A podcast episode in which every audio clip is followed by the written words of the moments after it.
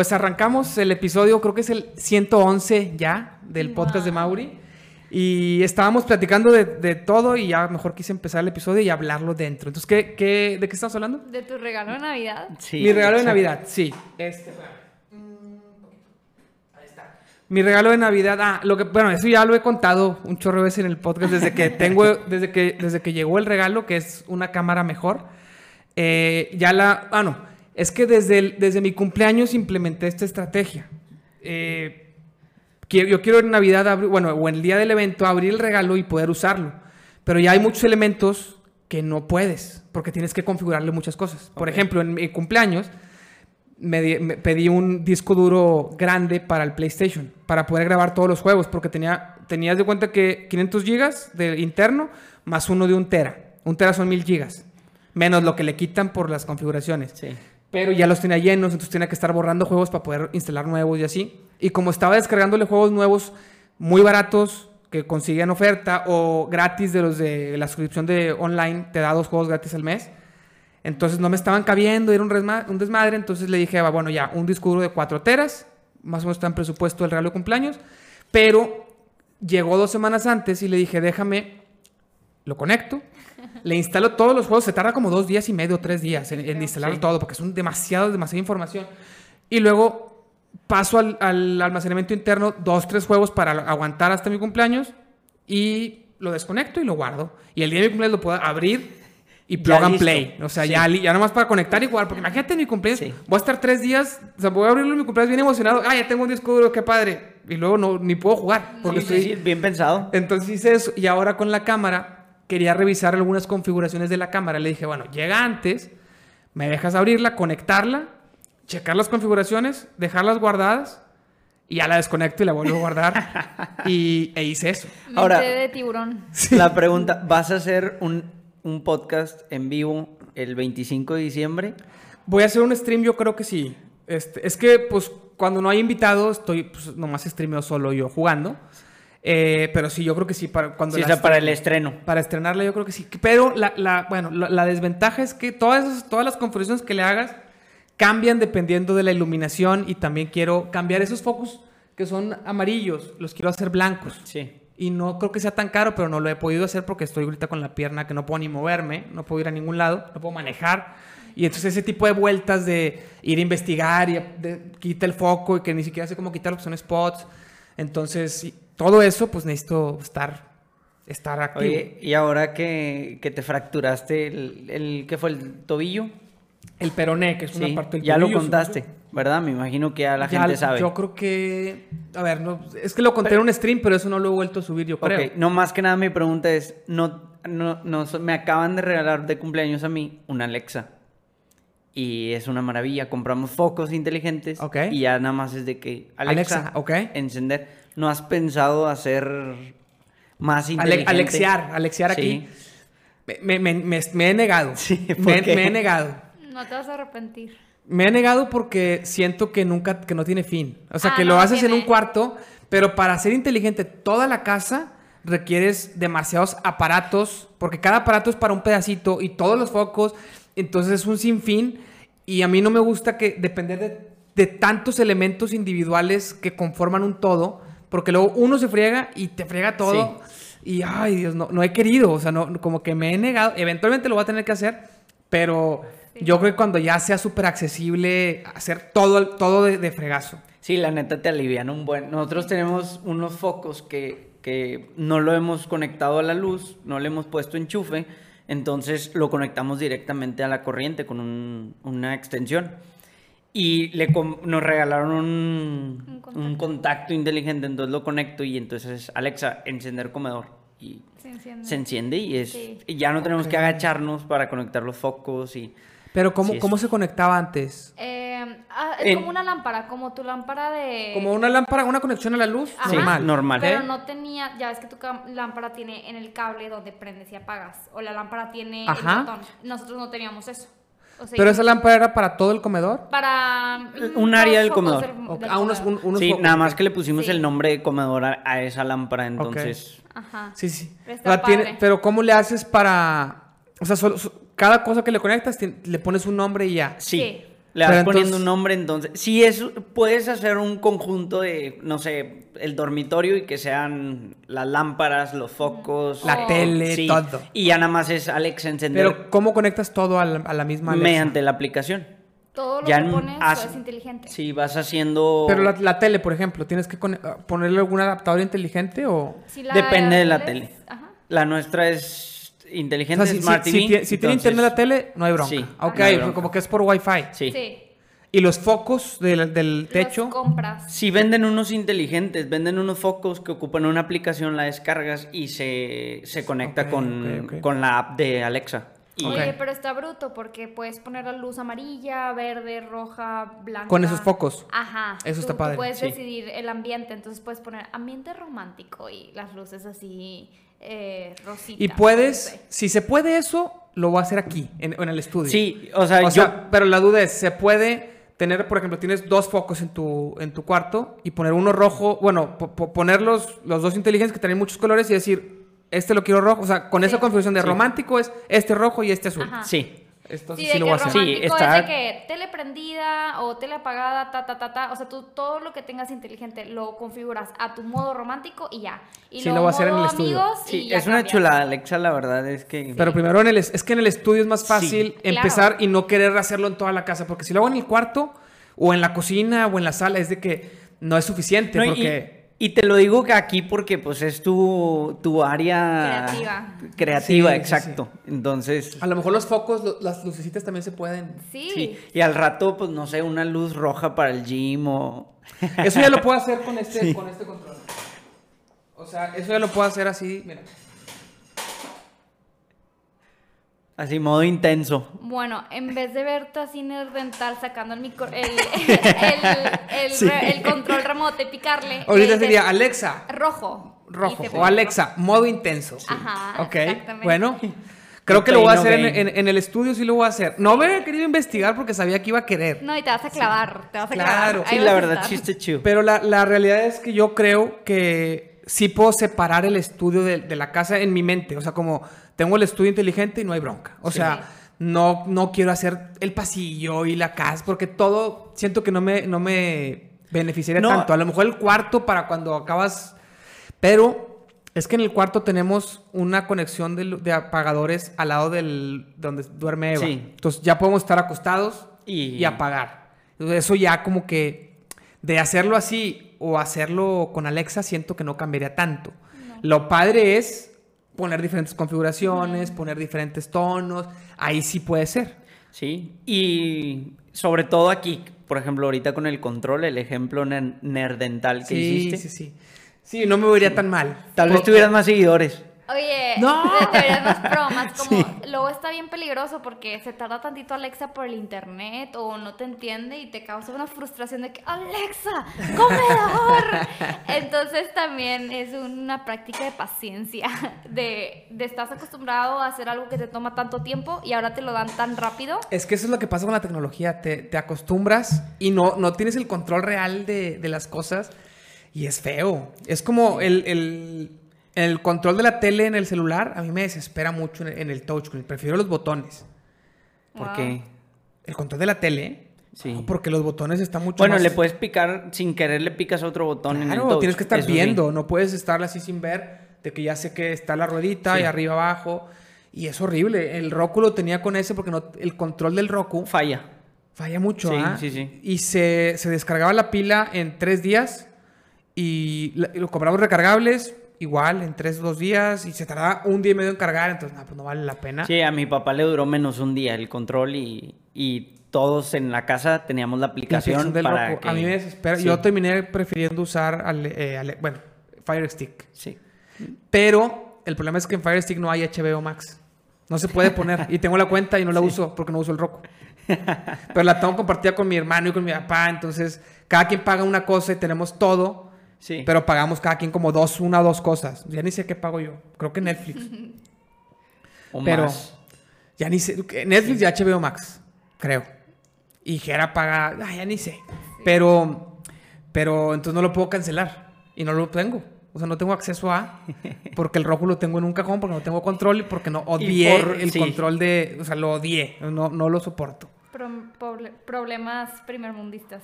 Problemas del mundo, problemas de blanco. Sí, Sí. sí, sí, sí, sí, de Wa- de. Sí. bueno, entonces, ¿cómo están? Ahora sí ya, ya podemos iniciar los... No tengo muchos temas hoy porque la verdad es que no he tenido mucho tiempo de preparar temas y he, he grabado muchos episodios últimamente. Les platico que mucho tiempo no grabé porque en la casa pasada, antes de, antes de o sea, toda la, toda la construcción, empezamos a construir aquí desde diciembre del año pasado. Pero como desde que empezó el calor, ¿cuándo fue el calor? ¿Abril más o menos? ¿Marzo? El Más cuarto de Mauro de la otra casa no tenía clima. Ya. Aire acondicionado para los que nos escuchen de otro lado. Entonces, no tenía clima y no le quisimos poner clima porque dijimos, ya nos vamos en un mes. Nos iban a entregar la casa en abril. Dijimos, en dos meses, un mes ya nos entregan la casa. ¿Para qué le ponemos clima? Y luego desinstalar, instalar allá. No. Entonces, el cuarto del, del estudio, del stream, era el cuarto de Mauro también. Ahí estaba su cama.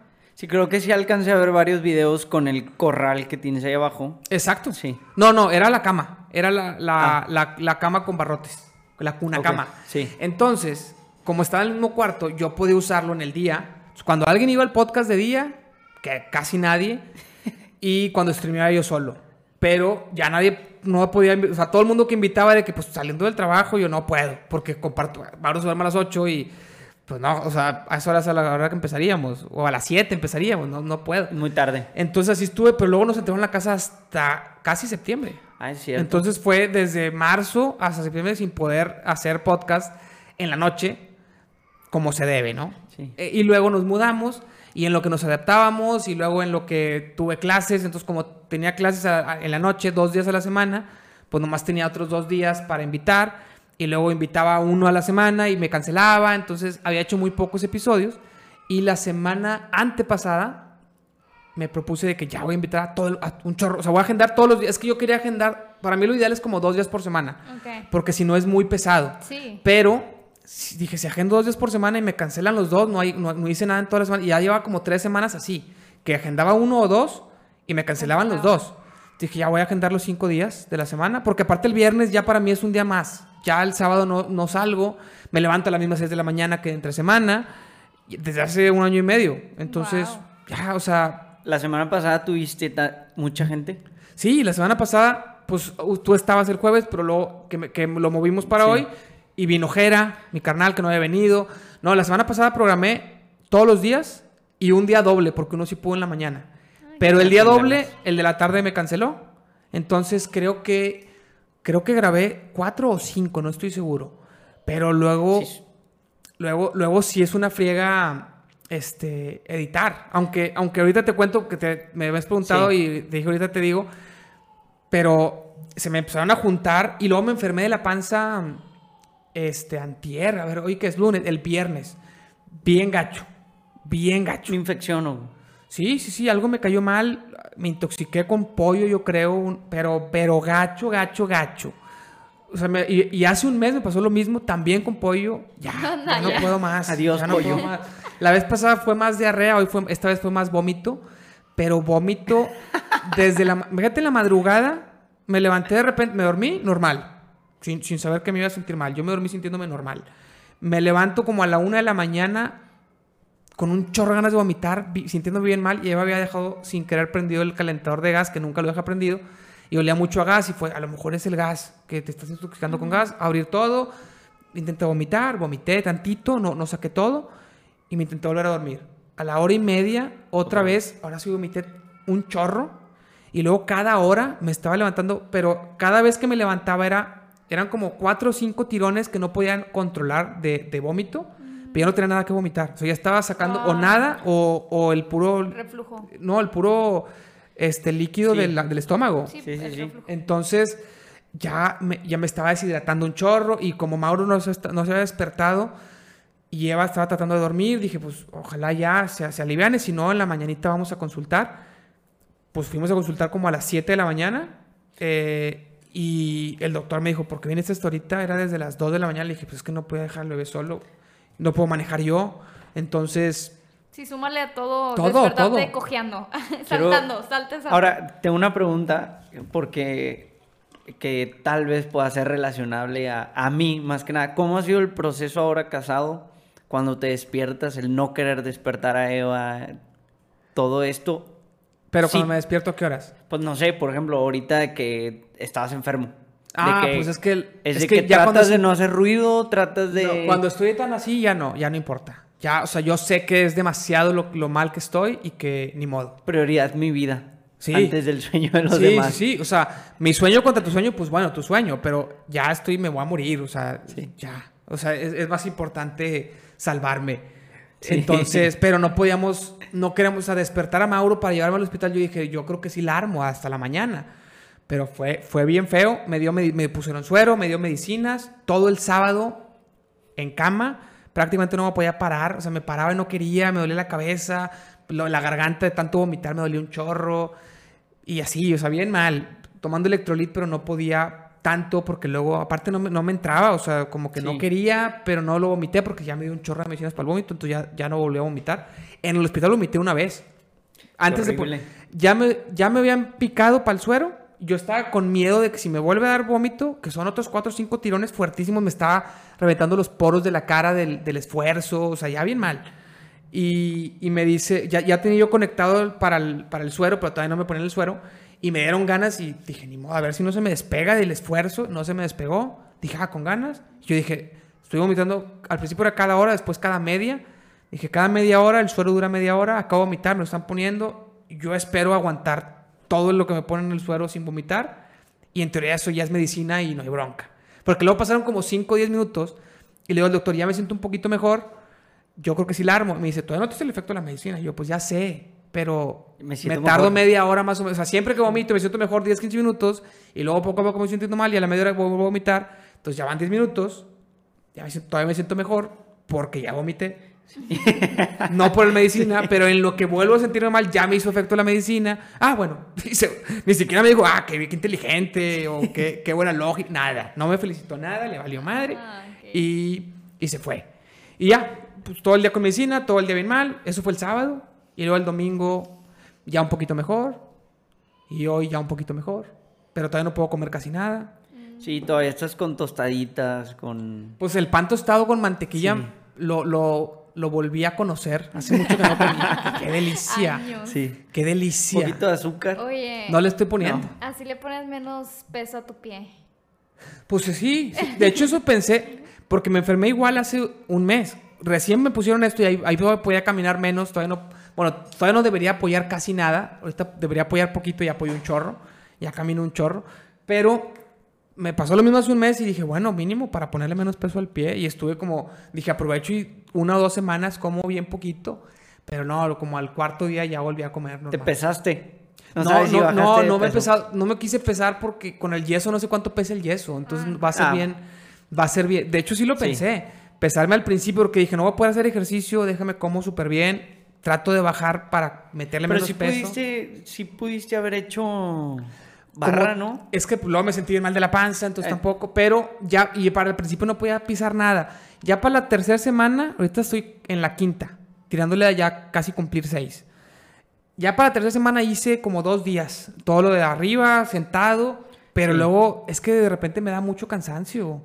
Entonces, pues no he hecho, no he vuelto a hacer. Sí, no, y ni para qué. Sí, sí, ya, ya no le seguí. Pero entonces, tu pregunta era, ¿cuándo despertar a tu, Sí, a tu esposa? te digo por esto porque... Porque, a ver, ahora sí hablo, yo hablé, Sí. todo lo que voy a hablar en el episodio ya lo hablé. Ya sí, hablé 20 minutos. Te digo por seguidos. esto porque, pues, recién casados, la verdad es que sí ha sido una experiencia esa situación, porque Mariana tiene el sueño muy ligero, pero yo muy pesado. Entonces, a mí no me importaba nunca. Aparte, no sé si a ti te pasaba que compartías cuarto ¿Ah, sí? con tus hermanos, que una vez nos los contaste, a Jera le valía y te prendía la luz y... Más jóvenes, sí. Sí, Sí, sí, sí. Bueno, Pancho y Emi también.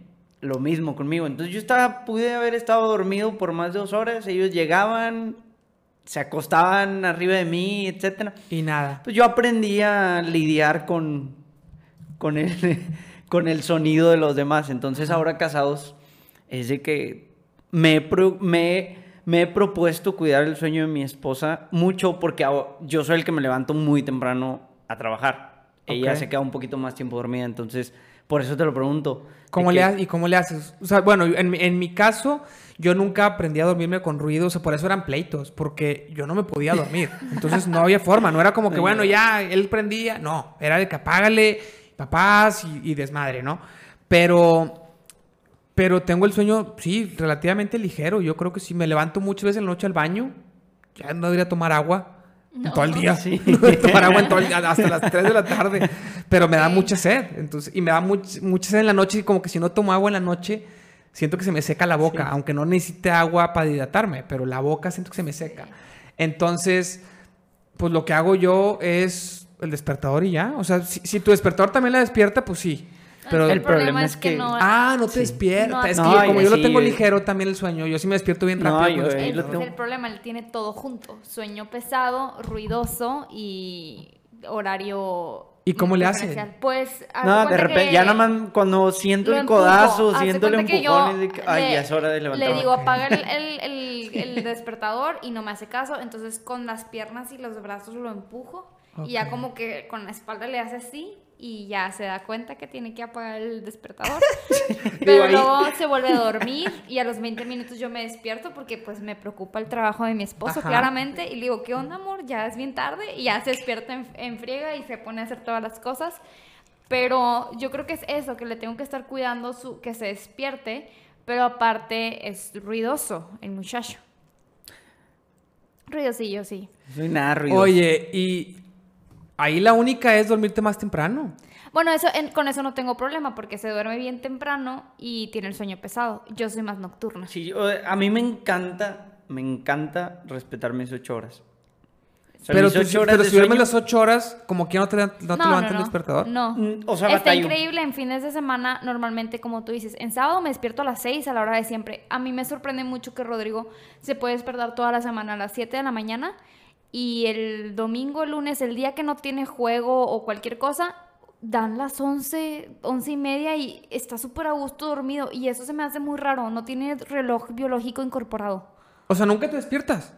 Nah, sí, claro que me tengo que Eventualmente. Eventualmente. Muerto. No, Dos que- días sí. dormido, qué padre. No, Emi una vez, cuando corrió el maratón, llegó como a las como a las 2 de la tarde a la casa y hasta las 6 de la tarde del siguiente día. O sea, durmió. Y luego ya no se durmió en la noche. No, pues digo, está desvelado. chavo, se le hacía fácil la vida. Entonces, sí fue, Dos de la tarde de un día, o sea, durmió Hasta las 24, seis. 28 horas. sí, algo así. Sí Bastante. fue. Padre. Yo una vez dormí como 16 horas. Había terminado exámenes y no había dormido en toda la semana bien. Y ese día me fui en vivo en la escuela y traía como ansiedad, no sé por qué. Ya había entregado todo, pero pues traía como la inercia y la ansiedad. Y mi mamá me dio unas gomitas para dormir y así. Y ya me dormí. Y nada más me acuerdo que mi mamá me despertó como tres veces para checar que estuviera viva. nada más iba, me decía, sí, Mariana, Respira, sí se y mueve. ya me volví a dormir y estuvo muy rico ese sueño, es el mejor sueño que tenido en mi vida, pero a costa de qué? Pues de no dormir una semana. Eso sí. Pero ahorita, ¿a qué horas te levantas un día que no tienes despertador? Yo siempre, o sea, mi reloj biológico siempre es como a las 6, a la hora de la alarma de Rodrigo. No, pero te vuelves a dormir. Me- o sea, me, me levanto, o sea, es de que estoy despierta y luego Rodrigo hace ruido, esto, lo otro, me vuelvo a dormir, a- o sea, estoy consciente todo el tiempo, me vuelvo a dormir como a las 8, que ya se fue, y tal vez me despierto a las 9. O sea, ya me levanto a las 9, tarde. Pero. Pues sí. Oye, ¿cuánto llevan ya de casados? O sea, Ya el año, ¿no? Acabamos de acaban cumplir venir un de- año. Un año. Es, es, es un buen rato ya, ¿eh? Sí. ¿Y cómo, ahora sí, cómo les ha ido todo este año? Cuéntenme todo lo que han vivido. Yo la verdad, y lo decía porque el jueves que te cancelé, te cancelé por el Thanksgiving. La familia de mi Ah, lo esposa celebran. lo celebran. Entonces, digo, mi- ¿tienen, mis tienen papás una también. familia en Estados Unidos o lo celebran porque sí? Eh, mi cuñado es americano y mi mamá se casó con un americano. ah, pues sí. Sí. entonces, de hecho, tuvimos me a la una de la bombardean. tarde. Me bombardean con las cosas americanas. Está padre. Y tuvimos Zoom con mi suegra a la una de la tarde porque ellos estaban celebrando, pues allá en Estados Unidos es asuelto. Sí, y creo Entonces- que el viernes también, ¿no? ¿O no? Sí, Sí, es- Es puente. el No, vier- pues sí. es que No, con es, esos es puentes. todo Sí. un tema. Yo no había entendido, porque mi cuñado es americano, pero vive aquí en México. Su mamá es americana, su papá es mexicano y lo celebran. Y ya nos habían invitado, yo ya tengo como cinco años que lo celebro con ellos.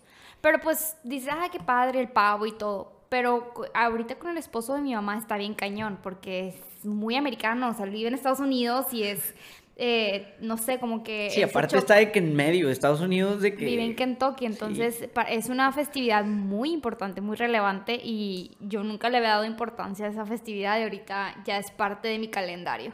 ¿Y qué te dicen? O sea, ¿cómo, cómo- Haz de cuenta que hizo... qué es lo que más les gusta o qué onda? Ah, hizo un- una junta en Zoom y fue que pues agradecer y bendecirnos y decir de que wow, ¿cómo has estado? Simplemente tener Con- tiempo familiar de que... Con las dos familias, la de él, Ajá. porque él tiene Sus hijos. cuatro hijos. Sí. Él tiene cuatro hijos y mi suegra, sus hijas y los esposos. Ujú, ahí, los Entonces, tuyos, pues ya los es una experiencia pues más agradable el conocerlos, el platicar Sí. con ellos. Aparte de que practicas mucho el inglés.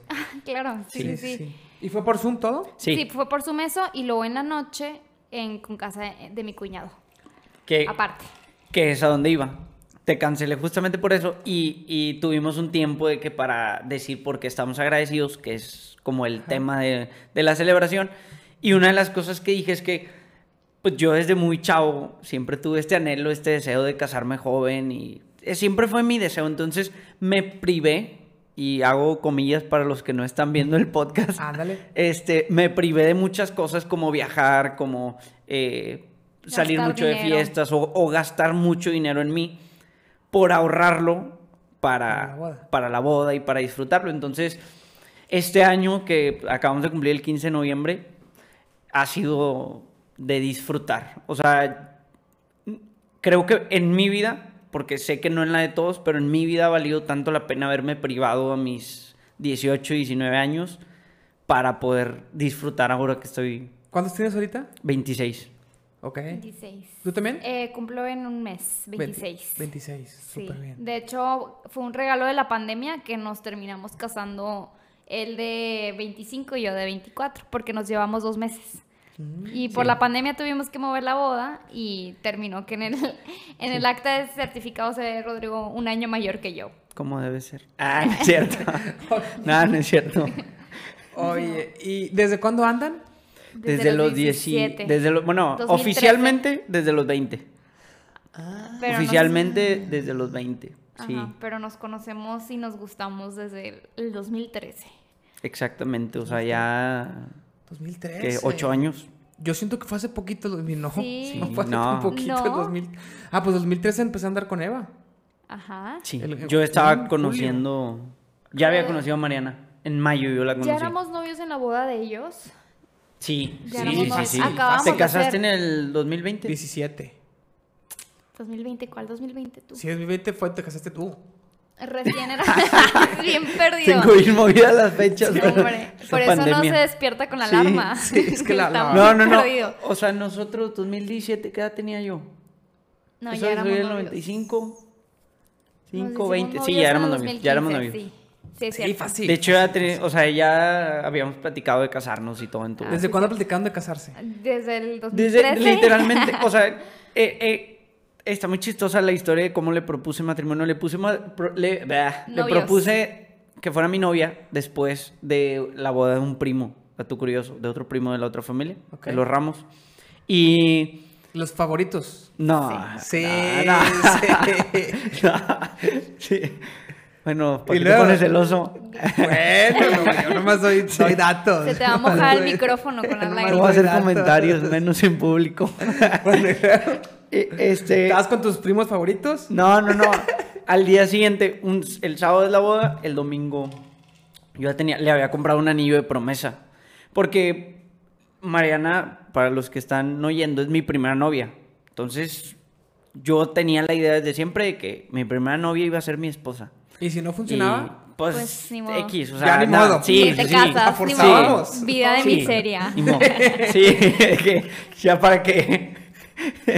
Bueno, ¿y luego? Y, y le voy a su casa porque planeaba hacerlo así como muy sencillo, como habíamos tenido ese fin de semana muchas actividades, un evento, un, un congreso, la boda, y después el día siguiente iba a ser, la iba a llevar a cenar, pero Mariana me dice, no, tengo mucho trabajo, mucha Yo tenía tarea. exámenes. Muy aplicada la niña.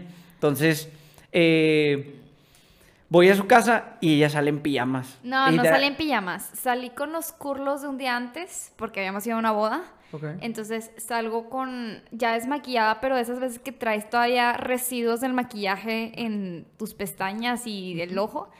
Pa jeans, me acuerdo que eran jeans y una camisa como esta, pero de pijama, o sea, como más, o sea, no era pijama, pero como Más larga. Ajá, como que O sea, era ropa gusto. de casa. Ajá, De o que sea, voy a estar en mi casa todo el día porque es domingo. estoy haciendo tarea y es domingo y Entonces vamos al parque, había un parque ahí cerca de su casa y estábamos hablando y de repente Mariana me dice, ¿qué?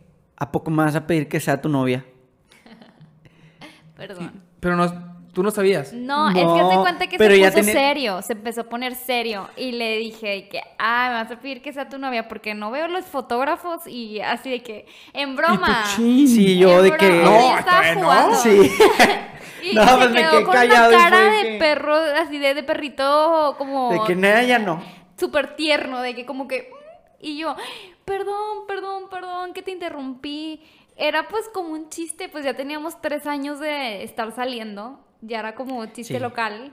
Y, cómo? Eh, Era recurrente el... Sí, ya lo había ¿Y- dicho. ¿Y, qué veces. pasaba? ¿Qué pasaba por la cabeza de los dos cuando, Cuando se hablaba del tema, bromas? pero que no andaban? No, pues digo, siempre fue... O sea, como que los dos estábamos muy seguros de lo que queríamos. Estuvo raro, estuvo raro como encontrar esa sinergia tan, o sea, que pensáramos tan igual. Pero creo que lo que pasó es que cuando recién nos conocimos, yo acababa de terminar una relación. Bueno, no la acababa de terminar, sino todavía andaba con el chavo cuando conocí a Rodrigo. Entonces, bueno, terminó mi relación y para mí fue como, pues obviamente necesito un tiempo.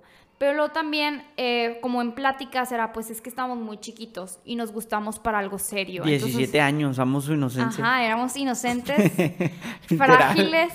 Eh, y, y como que un día platicamos, después de como dos meses de conocernos, y fue que, oye, como que me gustas, me gustas para algo serio, pero como eso serio está tan lejano, no nos queremos como abrumar ahorita, tú todavía no trabajas, yo, to- yo estoy estudiando, acabo de terminar una relación, como que fue un mutuo acuerdo de que nos gustamos para algo serio, pero ahorita no es el momento. Entonces, yo, iba ahí entrando quedó. a la facultad.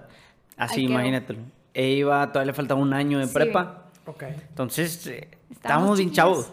Pero, pues, de nuevo, el interés tiene pies, válgame la, Sí, pero- la forma de la frase, pero literalmente mi interés hacia ella y hacia lo que yo quería de que verdaderamente, pues yo no andaba jugando. Claro. Y, o sea, era de que, o sea, si me gustas es porque quiero algo serio. Y de hecho, cuando le propongo que sea mi novia, le doy un anillo de promesa, que ahorita ya está bien oxidado, es de Sí. plata.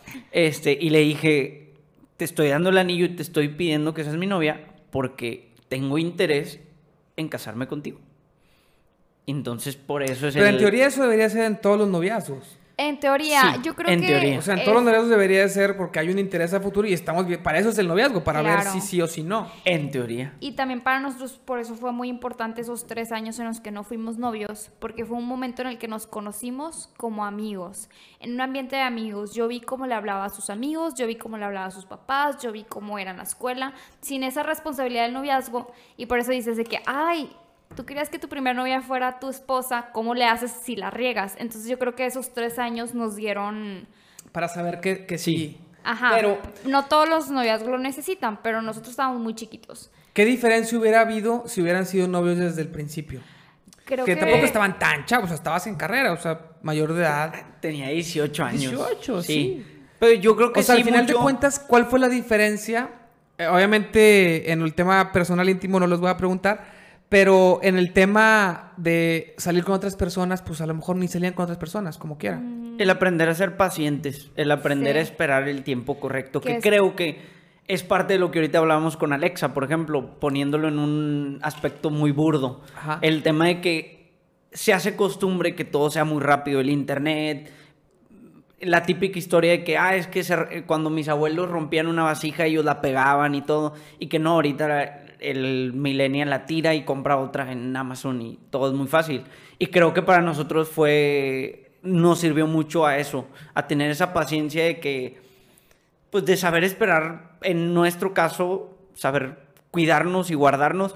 Y de hecho, obviamente no salíamos con otras personas, pero pues tampoco era, nunca fuimos celosos el uno del otro, nunca hubo una relación así como tóxica, ni siquiera de amistad o de amigobios, como lo dicen aquí, este, para quienes nos escuchan de afuera. Entonces nunca hubo esa, esa relación tóxica, entonces siempre fue una amistad que yo la considero, aunque muchos dicen que no, yo la considero una amistad muy genuina. O sea, se convirtió verdaderamente en mi mejor amiga. ¿Y por qué dicen que no?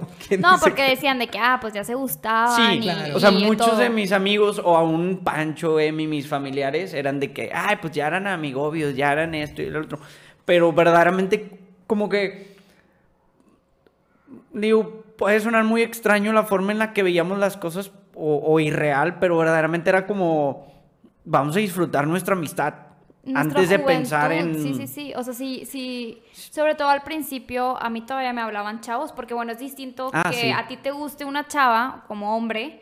No sé, tal vez voy a sonar muy retrograda, pero es muy distinto que un chavo le guste una chava y le esté insistiendo y esté hablando con ella y que hable con más chavas, a que una chava tenga pretendientes y pues e, ellos son los que te hablan a ti, ¿no? Entonces, obviamente ya el tema de darles alas y estar hablando con muchos chavos al tiempo ya es otro tema, pero yo tenía poquito tiempo de hacerme cristiana. Entonces, eh, tengo una gemela y de pronto yo sí siento que era como mucho novedad en el grupo de jóvenes, pues que íbamos chavas nuevas, que no se conocían y... ¿Ella también se hizo cristiana contigo? Sí, juntas empezamos a ir. Entonces, muchos chavos me empezaron a hablar. Yo conocí a Rodrigo a los seis meses de hacerme cristiana.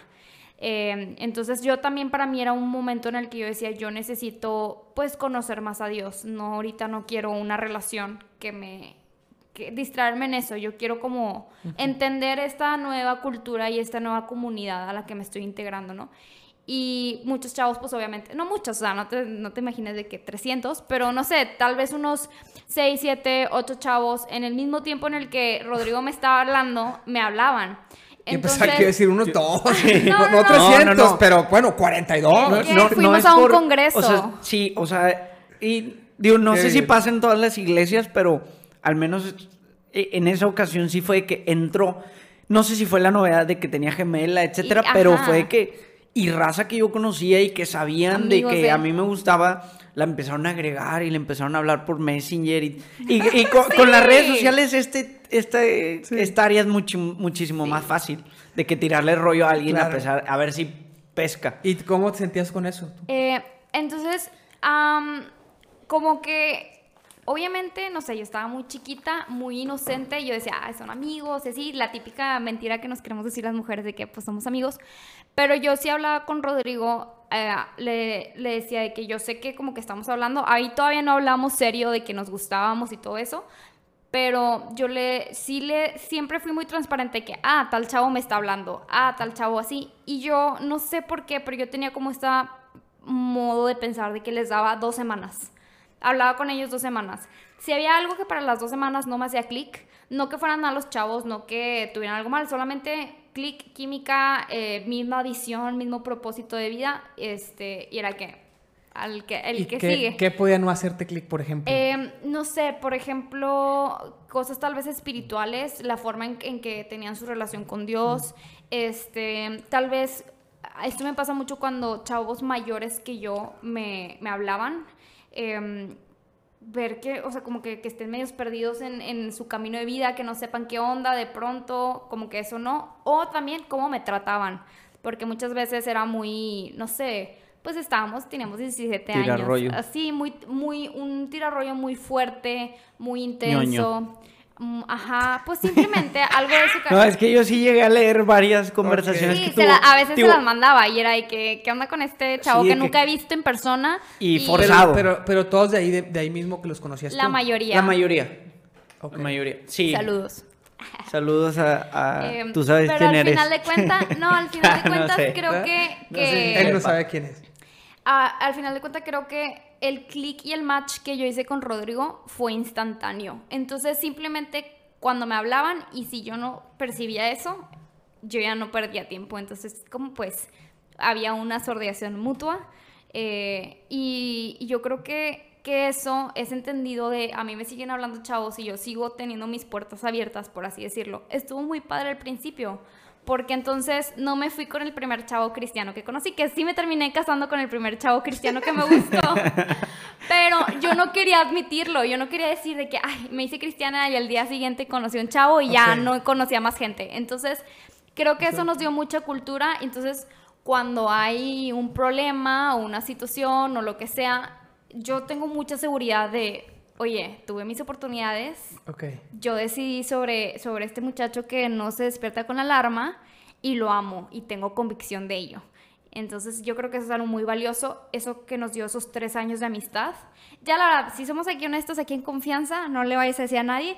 El último año ya, la verdad sí, ya éramos más quedantes, o sea, sí hubo una, una manita sudada por ahí, una, de repente nos agarramos la mano, ya salíamos más solos, pero o sea, eso- ya había exclusividad. ya, pero los dos Pero años pues ya después de tres años, ¿qué esperas? Sí. Pero los No, dos años claro, previos, los años, dos años previos, fue un momento donde se cimentó nuestra relación muy cañona. Y el tema de la paciencia, yo creo que la pandemia, el cancelar una boda, el tomar las decisiones que tomamos, nos pudo haber quebrado si no hubiéramos pasado por ese proceso previo. Estoy Ah, porque casi sí hay segura. muchas historias, o sea, Pero ahorita, ahorita llegamos a esa. Sí. Pero antes, tengo algunas dudas de esa etapa ya para pasar a la siguiente. Va. Ese último año que dices, ¿qué hubiera pasado si de repente Rodri está saliendo con otra chava? No, yo creo que yo hubiera roto mi confianza muy fuerte. Entonces, es que eso es a lo que voy. O sea, ya el último año, pues ya andaban. Sí. Porque, porque ya había exclusividad, ya había, ya había, ya sabías tú que la otra persona no iba a irse sin avisarte con alguien más. O Claro. ya, ya se avisaban como novios, ya se, no sé si se pedían permiso o, o- digo, como, No. como No. cualquier novio, pero, pero Nos para, esforzamos para, ir, por no. pa- para ir con una chava a un café, pensabas en qué va a decir Mariana. No dirías, ah, voy con una amiga. eh, Le- igual, la que, verdad, igual que de novios. mm, yo siempre he sido muy... Tímido. No, tímido. inocente. Este... Y tienes la mira. Sí. no, pero este, como que el señorcito. tema de relacionarme con las mujeres nunca ha sido, o sea, tuve mejores amigas en, en la secundaria, etcétera, pero como que siempre fue como muy, no sé, una relación nunca, como, no sé si decirlo y que suene así como medio, eh, como como con mi mejor amigo, con hombre. Era la misma relación con una mujer. Ok. De Obviamente amistad, con, amistad. con el Ahí respeto. Sí, con el respeto y todo. Pero no, sí, además soy muy cuadrado. Entonces siempre es de que lo que se me mete a la mente, eso es y punto. Y se acabó y, y para eso voy a vivir. Entonces también el que me gustara, el que hiciéramos tanto clic, hizo que fuera más fácil, para mí al menos, toda la situación. Porque, pues, no sé, se me metió a la idea de que, ok, es ella con quien me quiero casar, es ella que quiero que sea mi novia. Ya no hay nada más. No hay nada más. ¿Y, Sí. y de tu lado? Pues eh, yo también dejé de hablar con chavos. O sea, hablo, de- hablo del último año. O sea, ¿qué diferencia hubiera habido que el último Em, año hubieran yo sido novios? creo que lo que hizo el último año distinto a novios era eh, eso que dices, de que pues yo no le pedía permiso. Eh, yo sí tengo un par de amigos, eh, hombres, que todavía ese año salía con ellos de repente, pero amigos tal vez de que menores que yo o en una situación muy platónica, pero yo no me sentía mal, por ejemplo, que alguien me viera platicando con un amigo varón y que fuera que, ah, pero tiene novio, ¿qué hace con este chavo? O sea, ese- esa, esa seguridad de... ¿Y ahorita? Pues ahorita, pues ya estoy casada, entonces la ah, no, siento que ahorita, obviamente por la rutina y por el estilo de vida, ya, ya no tengo amigos varones. Bueno, por pero sí de, solo. de novios también cambió eso o de novios seguías teniendo amigos? De novios, pues es que cambia, porque por ejemplo de amigos salíamos en grupo. Y de Ah, novios ya era como que, ah, vamos a ir a cenar tú y yo. Ahora es como que tú me vas a pagar. Vamos, no salían eh, solos de, de amigos. El tratábamos- último año. tra- Tratábamos Tratábamos de no. no hacerlo.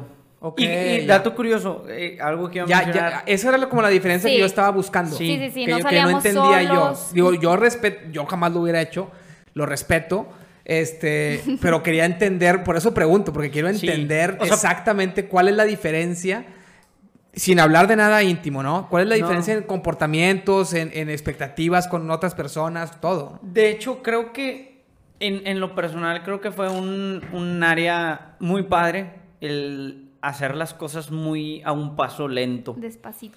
Eh, creo que le puso como ese reto o ese sazón a veces complicado porque pues el cuerpo quiere. eh, La carne Sí, quiere. la carne quiere. Sí, pues, te gusta, o sea, Claro, también hay no es... Sí, claro. o sea, somos hombres y es una relación, hay química, hay amor, etcétera. Pero el que lo hiciéramos como despacio y con esta paciencia o esta con esta lentitud en los procesos, creo que ayudó mucho a, a disfrutarnos más como que el tema de amigos, el tema de la relación de amistad, la comunicación y todo eso. El carácter. ¿Y cómo, cómo fue cómo fue la parte de amistad ya dentro de la relación? Yo creo que, ejemplo, celos. Jamás hemos tenido celos. Sí. Jamás. Eh, como que esa comunicación al principio tan ta- tangente, nunca hemos tenido celos. Creo que una vez tuve un celos de una chava random que se me quedó viendo en el elevador. Ah, un- la chava entró al elevador, Sí. me barrió a mi, a mi novio de arriba abajo, se acomodó el cabello, no, la chava se cuenta que yo estaba pintada en la pared y, pero... Yo no sí me di cuenta hasta después en la noche sí, que Como me todo dice. hombre, Como todo no hombre, sí. ¿Qué onda con esta chava? O sea, ya casi te, te pasa tu teléfono, su teléfono. Pero sí, o sea, es la única situación y fue una chava muy random. Eh, Sí, de- no- no la conocía, nadie la conocíamos ni conocía. nada. Eh, pero yo creo que esa confianza del uno del otro, el respetar sus tiempos. Yo ya sé que a Rodrigo le gusta jugar fútbol y tiene fútbol lunes, martes, miércoles, sábado, domingo. Entonces, como que da- darle. Ahorita ya no, ya Ya casado. no, pero Si te vas a casar, piénsalo bien. Porque si, Si te vas a decir, ¿te gusta el fútbol? Sí. Sí, ya no es lo mismo. Entonces, yo también, por ejemplo, entendía, desde antes de ser novio, yo entendía que le gustaba pasar tiempo en su casa. Entonces, no nos veíamos mucho por lo mismo, como que él, eh, como decimos, es muy cuadrado, entonces él dijo, tarea, gym, ver una película y no le muevas el plan. Entonces, Que sí fue cuando, cuando nos hicimos novios, sí fue un problema. Porque yo soy muy estructurado. Yo planeo mi día. Bueno, planeo ahorita ya casi no. Pero planeo mi día de que voy a ir a la escuela. Después de la escuela llego a las, no sé, a las 3 de la tarde. Cuando yo en la mañana. Y de 3 a 4 voy a comer. Y de 4 a 5 voy a hacer ejercicio. Y de 5 a 6 voy a leer. Y tal cual lo hacía. no, O sea, que la una novia no le muy- hablara, que quería ver. y de repente Mariana me hablaba y me decía, oye, vente a la casa. Y me costaba, o sea, mentalmente me costaba. De hecho, Mariana llegó a pensar si tenía autismo o un Sí. porcentaje de autismo por lo mismo. Sí, Con todo sí. respeto y amor a, a mi pareja, pero sí creo que, que algo tiene. Que luego descubrimos que la mayoría de, las, de los hombres sí tienen un pequeño porcentaje de O autismo. podrían llegar a tener. Dato curioso. Dat- para las personas, sí. Datazo. para aquellas personas que nos oyen. Pero entonces sí era muy difícil y se volvió un poquito complicado porque, no complicado, simplemente me costaba a mí ceder, pero luego era que es mi novia, ok, vamos. Y, pero, y me iba corriendo a su casa para, Para hacer, sí hacer ejercicio, ejercicio. o cositas así, como que trataba de juntar mi plan con, con su plan. Sí, yo creo que eso, o sea, eso nos ayudó mucho darnos tiempo, darnos espacio, aún como novios. Y ya como novios, pues que cambió, pues que ya salimos solos, Ya me solos. incorporó a su familia y fui a tu boda. O sea, ah, no hubieran ido, no hubiera sido, o sea, no, no, hubieras yo invitado. creo, Ah, yo sí, creo que sí pero, Claro. pero no, no, no teníamos como mucha relación, o sea, los domingos y demás. Si él me invitaba de novio, digo, de amigos, pues sí era como que, pues no, yo tengo mi familia y yo voy acá, pero ya de novios ya era como que, ok, sí. O sea, Ok. sí. O sea, ya como que ya te doy prioridad sobre unas cosas. Y ya pues de casados, pues, pues ya, Mucho ya más. no me queda. es tu otra. nueva familia. Sí, literal. que así yo, yo siempre me aprovecho de esa frase en casa de mi abuelita. Me acuerdo que estaba agandallando carne para, para servirle a Eva y llega tu papá y me dice, ¿qué onda? Yo tengo que empezar en mi nueva familia. Ustedes ya. ya fueron. Ustedes ya fueron. Eva es mi nueva familia. Sí, no, y la verdad, eh, pues volviendo a tu primera pregunta de que cómo ha sido este primer año, eh, para mí, fantástico. O sea, lo he disfrutado bastante. Eh, he disfrutado a Mariana y eh, lo he disfrutado mucho. Sí. Han viajado, ¿no? Sí, hemos Sí, nos ha tocado, gracias a Dios, nos ha tocado viajar desde... Pues Vamos la- a la luna de miel, que es otra historia. Íbamos a ir a Disney, no podemos ir a Disney. Compramos los tickets para Disney y Universal y por pandemia no se pudo. ¿Y luego? Entonces tuvimos que cambiarlo y fuimos a Riviera y a Cancún, una semana y una semana. ¿Y cómo les les regresaron todo? ¿Cómo? Estuvo increíble hasta en eso. Dios tuvo el control porque compramos los boletos al dólar a 24, el peso a 24. Y... No, los compramos a 19 pesos el dólar. Y te lo Ah, regresaron a perdón, perdón, 24. a 24. Sí, Siempre sí, lo sí. cuenta al revés. Sí, para eso está ella. Para eso está ella. Gracias a Dios, yo lo compré a Sí. 24, me dieron a 19. Sí. Todos- Salí No, no, no, que lo compré a 19 y me lo regresaron a, y le ganamos como 7 mil pesos. Sí. 7, 8 mil pesos a los dos y creo que con eso compramos un mueble, algo así. Pero el chi nos vamos a Cancún eh, una semana en Riviera y otra en Cancún porque pues era todo lo que podíamos hacer. Y llegamos, llegamos, de hecho llegamos eh, más o menos en estas fechas, de que creo que el 30 de noviembre o primero de diciembre del año pasado llegamos aquí a Monterrey y en diciembre nos vamos con mi suegra a Kentucky A pasar Navidad. a pasar año nuevo. Ajá. Y luego regresamos. O sea, recién llegados de luna de miel, se fueron a Kentucky. Sí, sí, Uy, qué para padre. pasar Navidad Do- allá. tres semanas aquí y nos vamos a Kentucky. Sí. Y después, pues regresamos. En mayo volvimos a ir con mi mamá porque fue su boda retrasada. O sea, fue su aniversario de bodas porque mi mamá tampoco se pudo casar por la pandemia. Y ahí tenía su, Ah, también se acaba de casar. Mi mamá se cuenta que Rodrigo me dio anillo en agosto. Mi mamá conoce a Alan en septiembre. Se comprometen en diciembre. Ponen fecha para casarse en junio. Para casarse después de mi boda en mayo. Y ellos sí se casaron. O sea, ella, mi mamá sí se fue a vivir allá. Y yo no me casé, yo me casé hasta noviembre. Entonces mi mamá en frega, o sea, cinco meses después de conocer a, al- a- a mi padrastro, se casaron. Entonces, este... No viven aquí. No, se, se la llevó. Y fue una de las razones por las cuales no movieron la boda y por las cuales fue tan rápido todo. O sea, ellos pueden contar su testimonio de relación completamente distinta a la nuestra. Pero eh, mi mamá dijo, oye, pues está la pandemia, él es doctor, este, sus hijos viven en distintas ciudades, no viven cerca. Entonces dijo, está solo, o sea, no tiene con quién pasar la pandemia, pues me voy. Aparte mi suegra también, todas sus hijas tienen novio, entonces pues está ese sentimiento de, de que compañerismo. sí, de compañerismo. Ya no es lo mismo de tener a tus hijos pequeños y que estén contigo siempre, a que ahorita que pues una ya se había casado, Mariana estaba ya estaba casándose Sí. y Entonces, eh, no se pudieron casar, no pudo hacer la boda, se fue ella, hicieron ahí un pequeño ceremonia y un año después hacen su boda pues ya más a gusto. Vamos a eso y después pues acabamos de ir a la Ciudad de México. Así nos son sí, de, ani- de aniversario fuimos a la Ciudad de México. a conocer. Dijimos, vamos a dar el rol Ay, qué padre. a la Sí, capital porque ya había ido, una vez fui con tus y tíos. fui con los primos de mi papá. Ah, con Fuimos los, a la boda. con los otros. Sí, no, no, no, no, no, con Su papá es tu tío, sí. sus primos son tus tíos. Sí, o sea, con los primos de México. Ah, con los primos de México, Sí. ya, ya, ya. Porque había una boda de 50 años de un tío. Ok. Es que no, no me sé los nombres. Sí, yo, no, yo Eh, tampoco. Sí, entonces había una boda de 50 años, entonces mi papá fue de que vamos. Y de hecho fuimos con mi abuelita y con mi tío Carlos y eh, Mi tío mi tío Jorge, mi tía Nora. Entonces fuimos, pero esa, esa vez que fuimos allá a México estuvimos en las casas de, de los primos. Literalmente era ir a las casas este, y ya. Entonces sí estuvo medio... Querías conocer. Pues no, no, no, no aburrido porque estuvo padre, pero pues el, el, el ambiente turista no lo disfrutas. Estuvo Entonces, padre esta vez. Y esta vez sí, fuimos tal cual de turistas. Sí.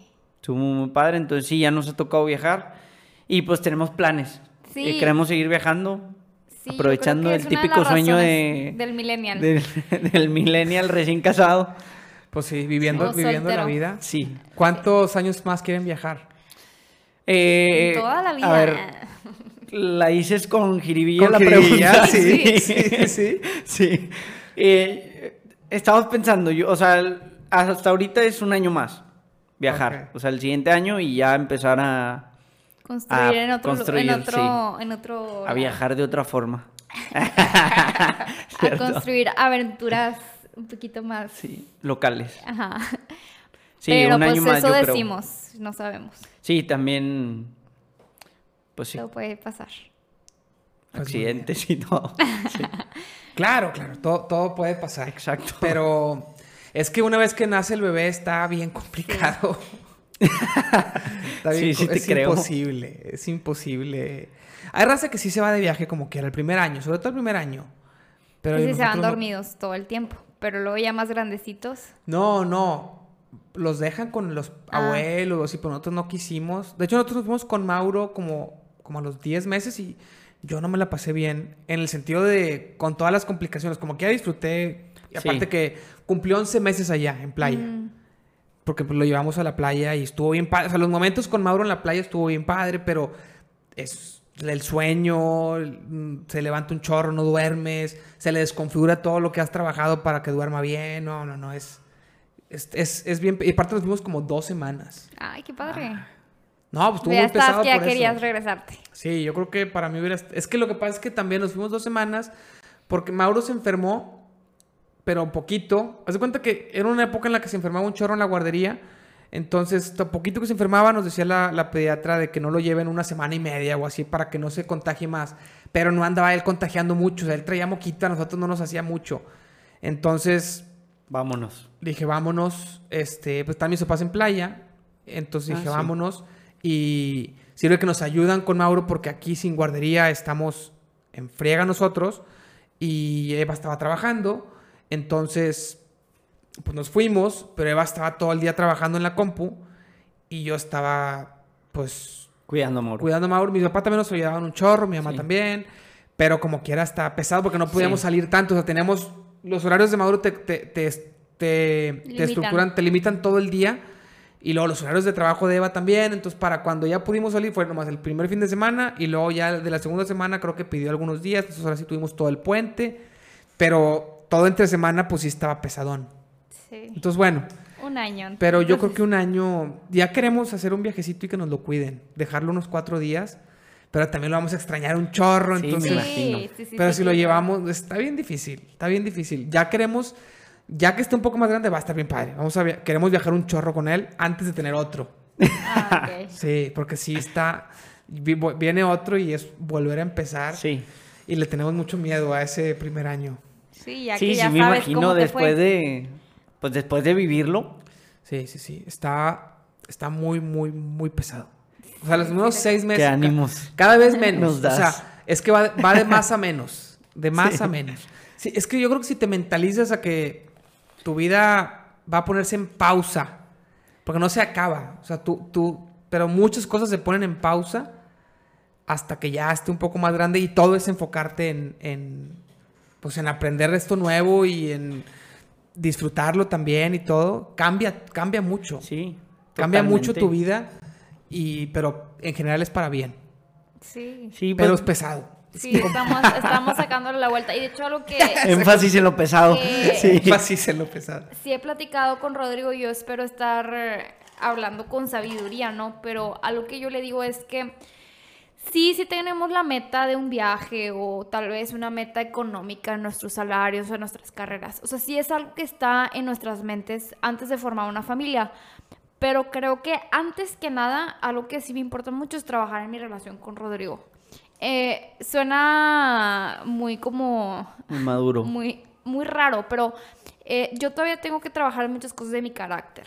De pronto me desespero y le hablo mal y ya pues vivimos juntos, ya no somos novios, ya no es como que nos vamos para cada lado cada quien. Entonces yo quiero aprender en el tiempo, no que no me tome tanto tiempo, pero que en el tiempo que nos queda poder aprender a hablarle con más amor, con más gracia, porque yo no quiero que mis hijos aprendan y copien lo que yo estoy trabajando. Entonces, creo que más que unas metas de este viaje o este nivel económico, yo creo que es estabilizar nuestra, nuestra relación, que funcionemos bien. Y yo creo que eh, tú que, que has experimentado el estar recién casado al principio, sí está muy padre, está muy increíble y ha sido increíble, pero aún así está difícil. Las cosas increíbles hacen que lo difícil no se sienta tanto, pero si está difícil, oye, lo decimos riéndonos, pero si ha causado conflicto, ¿por qué no te despiertas cuando está el reloj? O sea, oye, pone alarma, él jura, él jura que se va a salir, se va a salir, no, yo no voy a decir, él jura que va a ir a hacer ejercicio a las 5 de la mañana, él jura que se va a despertar. Lo, lo hacía en mi casa. Una o dos veces en todo el año. Pero una vez que te casas, sí te acomodas mucho. O sea, sí es de que subí de peso, todo. Entonces, en mi mente está, está el diablito diciéndome, oye, estás empezando a engordar. Necesitas hacer ejercicio. Entonces. No, y con el bebé, cállate. sí, me imagino. Aparte, literalmente llegaba el trabajo y era. Pues Mariana era que viendo una película, entonces era. No siempre está viendo una película para los que no saben. sí, tampoco quiero. Pero de repente llegaba y Mariana estaba viendo una película y es de que. Oye, voy a ir a hacer ejercicio antes de. Pues para tener tiempo. Eh, contigo, cenar juntos, etcétera. Y me decía, no, quédate aquí. yo, bueno, me quedo. Sí, bueno, eso es normal. Acoplarnos, pero bueno, entonces el muchacho pone sus alarmas a las cinco y media, seis y media, siete y media, y es de que, o sea, es un, tema, ¿no? De que, oye, si no te vas a despertar, no seas gacho, no me despiertes a las cinco y media. Entonces, y luego, pues, la alarma está sonando. Es que aparte no te despiertas. Ajá, y cada cinco minutos, cada cinco minutos, y me fintea, hace como que se va a mover para apagarla y se, se acomoda para dormirse. Es que se mete a mi sueño empieza a tocar o sea, canciones. La mayoría de las veces la alarma se mete a mi sueño. Sí, o sea, empieza a escucho la alarma en mi sueño y la empieza a bailar. No, no es como que la simplemente de tu sueño, pero en la vida real no. Es como se va a escuchar muy película, pero como la de Inception. Que literal escuchan la, el, la, música, cuando ponían la música para saber que ya se iban a despertar. La escuchan en el ambiente. Sí, en el haz de cuenta que así la escucho yo de que, pero obviamente una alarma del celular de que. pero nunca se entendió, yo no conozco nada de, del sueño, pero con algún neurólogo, con alguien experto en sueño para ver alguna técnica. No, la verdad, una vez. No, él está una muy vez, gusto. Sí. él está viviéndola. Pero el punto es que ese es como un tema chistoso, hay otros temas, oye, que de repente yo soy distraída, yo soy desordenada, esto. Entonces, no es esperar la perfección, pero sí de pronto encontrar un balance y decir, esto funciona, me gusta, ya agarramos el ritmo, ya, ya trabajamos en esto, este, ahora sí, vamos a iniciar con el siguiente reto. De otra forma, lo podemos hacer, pero va a ser muy intenso. El bebé despertándose esto el otro y uno así todo estresado. Entonces, creo que es importante tomarnos este tiempo para entrar en confianza más todavía después de tanto tiempo. Y yo creo que así es como hemos llevado siempre nuestra relación, como paso por paso. Y cuando nos sintamos listos, pasará. Nuestras estadísticas y nuestro tiempo, un año. Creemos que más o menos en un año. Más o menos en un año ya trabajamos el tema del sueño y los otros temitas ya están. Pero fíjate que no. Ya lo tienes planeado, Rodri. Sí. No tanto que él, que él cambie, y ese es el tema, no tanto que él cambie y que se empiece a despertar a, tiempo, sino que a mí ya no me cargue, que, que, yo sepa lidiar con eso y vivir con eso. Y pues yo, creo que yo creo que es los dos. Un balance. Sí, o sea, cada quien tiene que ver por él, no esperar del otro, pero no nada más que uno vea por él y el otro no. Porque luego, luego empiezan otros problemas después. Sí. Sí, sí, sí. Definitivo. Entonces yo creo que eso es lo que estamos esperando. Pero pues si se nos pegan viajecitos y O un hijo. se nos llega o las dos cosas. Un hijo, se nos pega un hijo en un viaje, pues también, podría pasar. Entonces estamos abiertos a las posibilidades. Sí, estamos, digo, obviamente, bueno, no es obvio porque sé que muchas parejas no lo planean así, pero al menos en lo que a mí respecta, soy muy negativo. O sea, bueno, no muy negativo. No soy muy negativo, pero siempre busco el lado negativo de las cosas como el peor de los casos. Entonces, cuando estoy planeando casarme, el peor de los casos es que, bueno, nosotros nos guardamos hasta el matrimonio para tener relaciones. Entonces, en el peor de los casos es que en una de esas relaciones, pues, ¿cómo se hacen los hijos? Entonces, tengo ese peor de los casos y yo me preveo para esa situación. De que, ok, si nace un hijo o si eh, en la luna de miel sucede que se da, nos ganamos la lotería. Entonces, preveo todo este tipo de cosas. Entonces, por eso también voy con la mentalidad de que... En cualquier pues, momento puede pasar. Sí. Digo, obviamente, a todos los que nos escuchan, planeen. claro. Prepárense para todo, pero siempre está eso, el estar preparado para lo que venga porque pues tampoco sabes cuándo te quedas sin trabajo, cuándo pasa una situación, un apocalipsis, etcétera. Una pandemia. En ese aspecto sí soy muy como, no negativo, pero no sé cómo decirlo. Sí, como- tiendes a ser un poquito más Precavido, pesimista. precavido, sí, sí. sí, sí. O, o- o acepta, es que es, es como aceptar el peor escenario posible y, y decir, bueno, si esto, si el peor escenario posible pasa, puedo o no puedo, ¿no? No que Algo tener así. un hijo sea el peor escenario posible, No, pero, económicamente, antes de- ah, sí, an- ah, sí, sí, sí. eh, emocional, todo. Entonces, sí, en ese aspecto sí es de que soy así. Entonces, me gusta ahorrar, eh, pues no sé, para lo que suceda. Se le ponchan dos llantas a Mariana el, Se me poncharon Entonces- dos llantas. ¿Cuánto? Ah, el martes el pasado. martes pasado. Épico, o sea, track, track. Y yo, hello. Pero no fue una ponchadura de que un clavo y... no, no, no, fue una No, o sea, trituración. Yo dije, ¿Con moler. banqueta o qué? Haz de cuenta que había como un, un- había instalado un poste de luz en un camelloncito. Este, y lo quitaban el poste de luz. Mm. Y estaban los tornillotes. Entonces yo banqueteé sobre, sobre ese Pero- camelloncito en una curva y le di a las dos llantas. De un lado. El, el camellón estaba lleno de hojas, entonces no se veían los clavos, Ajá. no se veía ni siquiera el camellón así Ni tal siquiera cual. era como un camellón, o sea, no parecía camellón, parecía como terreno, como naturaleza, y yo me quería meter a ese terreno, entonces, pues no vi y banqueteé con el camellón y dije, ya valió, y luego nada más escuché, ps, ps, y ya, entonces ahí fueron, que 1.300 pesos. Sí, arreglo. Cada una, ¿no? No, en total. De las dos llantas. bueno, sí. no, las O sea, fue las parcharlas arreglamos. hasta ahorita. Ah, se pudieron pero, parchar, Sí, se ya, ya. pudieron Pero las parchar, vamos a tener que Dios, cambiar Pero sí, pronto. nos dijo Eran que nuevas. a lo mucho, a lo mucho así, el mejor escenario es que te duren los ocho meses, nos dice. Es que Entonces eh, los tenemos Eva, que... Eva banqueteó hace poquito y, y se, se nos ponchó una llanta, pero fue una banqueteada bien leve y se estrelló la llanta y fue a Wow. comprar otra. O sea, no. Sí. Estaba.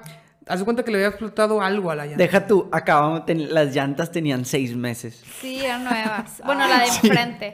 Sí, fue un coraje, Qué pero mala bueno. suerte, hombre. Pero Sí. bueno, al menos no se han enfermado de la panza dos veces en el mismo mes. Con el, con el pie roto. Sí, todo, todo nos ha pasado este, este mes y medio, todo. Sí. Sí. O sea, los, los dos carros se han fregado de diferente manera. No. Y yo no pudiendo manejar. No, no. Lo bueno es que Mauro no se ha enfermado. Eso ha sido lo único. Que ha, ha dormido un poco, bueno, un poquito mejor algunos días. Y no se, o sea, ha ido a la guardería casi, casi todo el tiempo. Nunca ha ido a la guardería más de una semana seguida. Desde que entró a los ocho meses. Ahora que tiene un año cuatro, pues ¿cuántos son? Cuatro. O sea, ya son ocho meses de, de Sí. guardería. Eh, ha estado en dos diferentes. Pero nunca ha habido más de una semana seguida. Ha habido tres días, se enfermaba, una semana completa y la siguiente semana iba un día y ya. Y ahora ha ido, ya lleva como cuatro semanas seguidas. Pues es, es piqui del estómago o qué?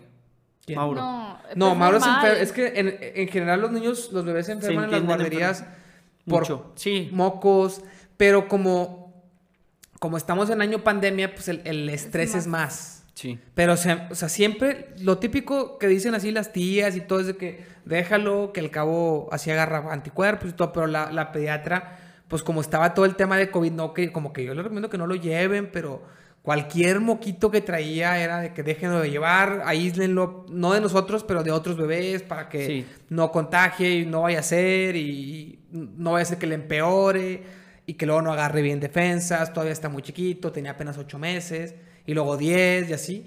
Y ya ahorita todavía se seguía enfermando, pero también nosotros éramos demasiado precavidos. Se enfermaba bien, o sea, traía tantito moquito, no lo llevábamos una semana para que se le pasara. Y ahora era de que hasta que nos lo regresen. O sea, yo no puedo, mane- yo no puedo cuidarlo. Ahorita estoy con el, con el pie así, no puedo. Tenía que estar en reposo y aún así no podía estar en reposo el 100% del tiempo. Entonces, fue de que hasta que nos digan que, que ya no puede ir. Sí. Y resultó que se le quitaba como quiera. Traía moquito, lo llevábamos, nos lo aceptaban y al día siguiente ya no traía y así. Ah, con ganas. Y lo llevamos a la pediatra el fin pasado que le tocaba, porque le toca, primero era cada mes, todo el primer año, y luego ya ahorita está cada tres meses, nomás a revisión general. Y dijo de que traía tos, pero nosotros no sabemos identificar cuando es tos de que trae los bronquios inflamados y cuando es tos de que hace frío. Y ya, y traía tos. Del cambio del clima o algo cualquier así. cosa, o, Sí. o- o- o que trae moquitos, pero normal, o sea, no es una infección, o sea, como que no es un, un virus. Yo como chingados voy a saber. Entonces. Sí, pues no le sabes. No, no, y ha habido veces que lo llevábamos, trae poquita tos, no, y más le tocaba y le checaba, no, trae todo inflamado, denle un chorro de Wow. medicinas, nos cacan, no sabía nada. Y ahora de que, oye, trae, trae demasiada tos, ya, ya nos va a decir que dos semanas sin guardería. No, no, sí, llévelo, es, esa tos está normal. Entonces, bueno, eh, así fue. Dijo, no, yo lo veo muy bien, está comiendo bien, está durmiendo bien, está todo bien. Entonces, chido. Y lo hemos seguido llevando. O sea, todo, todavía, desde que yo, cuando yo me, me- apenas me fregué, fue un miércoles de hace, pasado mañana, que es miércoles, van a ser seis semanas, exactamente. Esa semana no estaba yendo. Entonces, no fue esa semana y ni la siguiente. Y toda esa semana y media nos ayudaron mis papás y mi suegra un chorro. O sea, que qué se venían onda. mitad y mitad del día. O sea, de que yo no puedo pararme, no puedo caminar. Eva está trabajando todo el día. Entonces, y ellos, ellos no, sé, no te pares. Yo como quiera de repente me paraba tantito para cocinar Sí. porque tengo que limpiar cosas, tengo que recoger, o sea, no van a hacer todo ellos tampoco, no, no van a lavar todos los platos. De repente ayudaban, pero no, no, no pueden hacer todo. Sí, es tu casa. Sí. No te sientes cómodo. No, aparte no lo hacen. Y no les voy a exigir que lo hagan, ni se los Sí. voy a pedir, porque pues no es tu responsabilidad. Pero luego era de que, no, no, tú déjalo, yo lo hago y no lo hacían.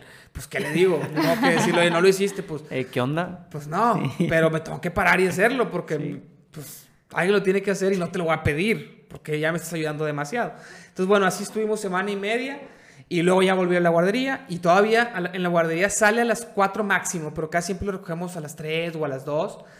Pero era de que mi papá lo recogía y llévatelo a tu casa y tráetelo lo más tarde que puedas porque pues a las 4, de 4 a 6, 7, que es cuando ya se lo entrego yo a Eva para la cena y todo, pues no, yo no podía. Entonces no puedo ni ese ni ese bloque, o sea, mi mejor escenario es la mañana tenerla libre porque está en la guardería y yo estar sano y luego como a las 3, como de 3 a 7 más o menos estar yo full con él.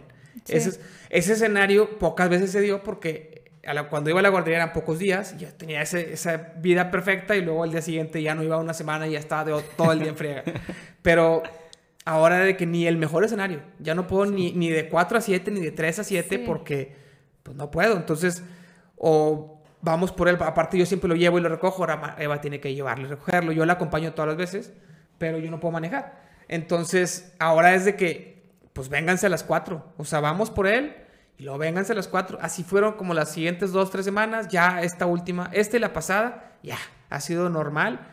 Ha estado yendo a la guardería, pero en la tarde me lo quedo yo. En la mañana, de, de hecho, antes de la guardería, como quiera, ya yo camino hasta su cuarto, lo cargo, lo bajo por las escaleras, le preparo el biberón, o sea, hago un chorro de cosas, pero un ratito. Porque, Sí, pero igual ya te puedes mover más. También esa es súper ventaja. Pues no debo, pero ya puedo. O sea, ya desde la te tercera tocó- semana. Te tocó ser papá. Sí, sí, sí, o sea, yo, yo- yo le dije, fui a los 10 días con el doctor y me dijo, no puedes pararte nada, no puedes pisar nada. Yo, de esos 10, primeros 10 días, lo menos posible porque me ayudaron un chorro, pero por más que te ayuden, en la mañana antes de que lleguen y antes de que se levante Eva, porque Eva se levantaba en la noche, cuando siempre nos turnábamos, se levantaba en la noche y si dos, tres días dormía mal Mauro, pues ya durmió mal Eva, ya no tiene energía. Entonces, a la hora que se levanta Mauro, Eva estaba de que no dormí, llevo tres horas durmiendo, necesito dormirme de aquí a las 8 o así, o algo. Se levanta Mauro casi siempre a las 6. En el mejor de los casos, de hecho, unos días que se despertó a las 4 no se volvió a dormir porque estaba frío, etcétera, ¿no? Entonces, así, o sea, desde las 4 hasta las 6 y media, yo con él, porque yo me había dormido temprano, no me había levantado en la madrugada cuando Eva sí, o sea, to- todas esas turnadas bien pesadas con el, con el pie así, sobre todo las primeras semanas, y como que ya las, esas sí las caminaba. Y yo le dije al doctor, a los 10 días fui, ya con radiografía nueva ya no estaba la fractura, ya estaba como cicatrizado, pero dijo, tiene que cicatrizar bien, amarrar bien, si no se puede pandear o se puede volver a, o sea, se puede no cicatrizar, no, quedar al peor. 100.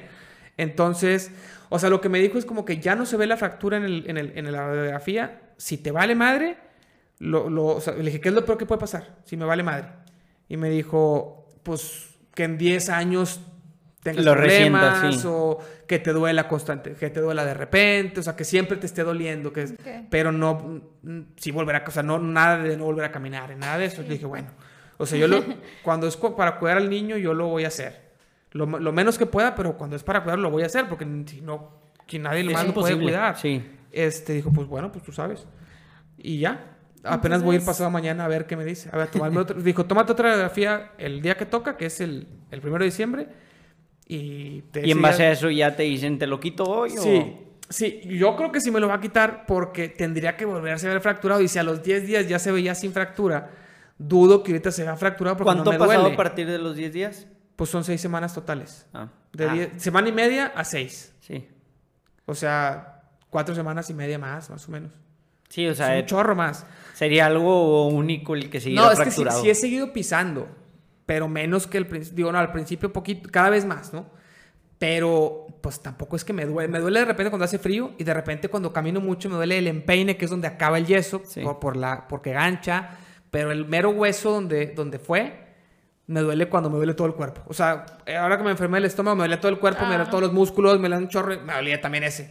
Pero yo dije, pues es porque me duele todo, yo creo. Sí. No creo que se haya vuelto a fracturar.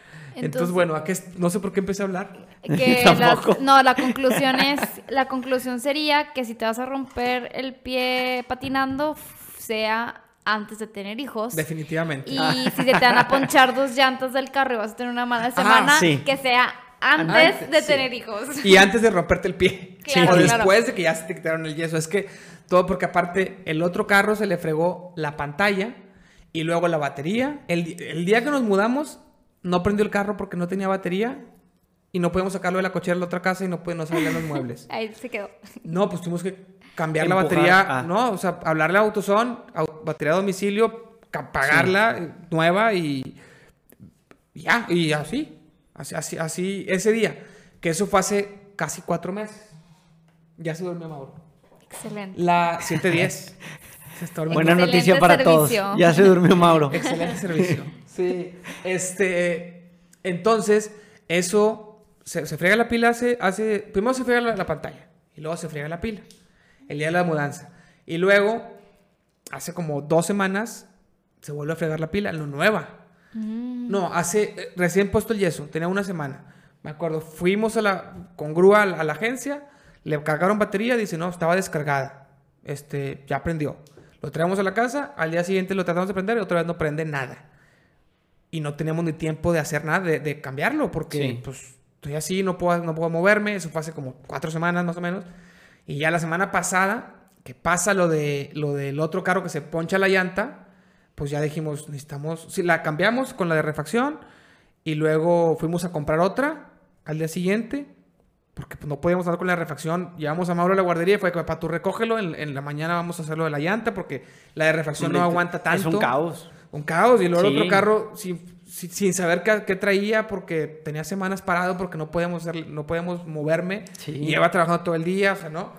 Y, y luego fuimos a la agencia otra vez en grúa, porque también es- ir a la agencia en grúa es yo irme en la grúa, porque Eva pues está ocupada, entonces yo voy en la grúa, yo estar ahí viendo qué onda. Voy otra vez, este, le vuelven a cargar batería, pero me dicen, ah, no, lo dejo ahora sí. Y ya me regreso acá a la casa, me vienen por mí. Y al día siguiente ya nos hablan, nos dicen, lo que pasa es que la pantalla hizo un corto y ese corto Está se, está, se está, está haciendo una sobrecarga, entonces hay que desconectarla y ya después ven que si la arreglan la pantalla, pues desconectarla por completo y ver si la batería sigue jalando o si hay que cambiarla. La, la que era nueva tenía como tres meses. Pero no tiene garantía. Sí, tiene garantía. Ok. Fuimos a AutoZone, que es donde la compramos. Este, que eso fue, esto fue hace tres días, no hace tres, Sí. cuatro días. Está fresquecito. Sí, sí, sí. O sea, todo, todo ha pasado así en, en estas seis semanas. Entonces vamos a AutoZone y nos dicen, sí te la cambio sin ticket ni nada, o sea, con el puro número de serie, todo sé que está bien. Nomás tengo que hacerle una prueba a ver si, si está buena. Le hacen una prueba y dicen, sí está buena, pero está descargada. Tengo que hacerle carga lenta de seis horas. Ah, como cuando Pero fue- compras un celular nuevo. Bueno, antes. Ya no, ah. Antes. Ah, ya sí, vienen sí con tenía que hacer. sí. Sí, ya además la carga es normal. Pero si la carga lenta es eso, la tengo que quitar del carro. Y me dice el de AutoZone, nada más te digo que si se llega a desprogramar el cuerpo de aceleración, yo no me puedo hacer responsable. No pasa casi nunca, pero puede pasar al momento de quitar la batería por completo. Entonces, que pues déjame hablar a la agencia para preguntar. Pregunto, Sí, no dice, no, falla". eso no pasa, pero le digo, ¿y si pasa, te haces responsable? No. Entonces, pues, ya valió madre. Y le digo al vato, oye, ¿cuánto cuesta eso? garras. ¿Cuánto cuesta eso si, si, si se friega? No, pues como 10, 15 mil Pero pesos. como que ya lo tienen que hacer. O sea, sí o, sí lo tenían o que hacer. una es que si compras una batería nueva, la cambian con una, o sea, mientras la cambian, le ponen alguna batería así como mientras y no pasa. Entonces como, pues compramos una batería nueva y esta la dejamos. Se reduce la probabilidad de que pase. No, se, sí, se elimina. Ah. Se elimina la probabilidad de que pase. O sea, ahí sí, se- ahí sí serán responsables. Sí. Pero si, si yo quito esta y la dejo seis horas, si pasa es mi problema. Entonces hablo a mi papá, oye, ¿tú sabes si esto pasa? Me dice, pues que yo sepa, no, yo nunca había escuchado eso. Yo dije, yo creo que este vato de Tuzón se está ah, sobreprotegiendo. O sea, como que sí llega a pasar, pero no creo que pase. O Le que hablo- quiera que le compres otra. No, no, no, no, no, se no, no, está no, no, se sobreprotegiendo. estaba, sí, estaba de que, o sea, el vato sí se notaba que era genuinamente, de que neta, tú sabes, o sea, yo, mm, una vez me pasó y la chava que le pasó en la agencia no se hicieron responsables y, y yo no puedo hacerme responsable porque, o sea, tú me dices.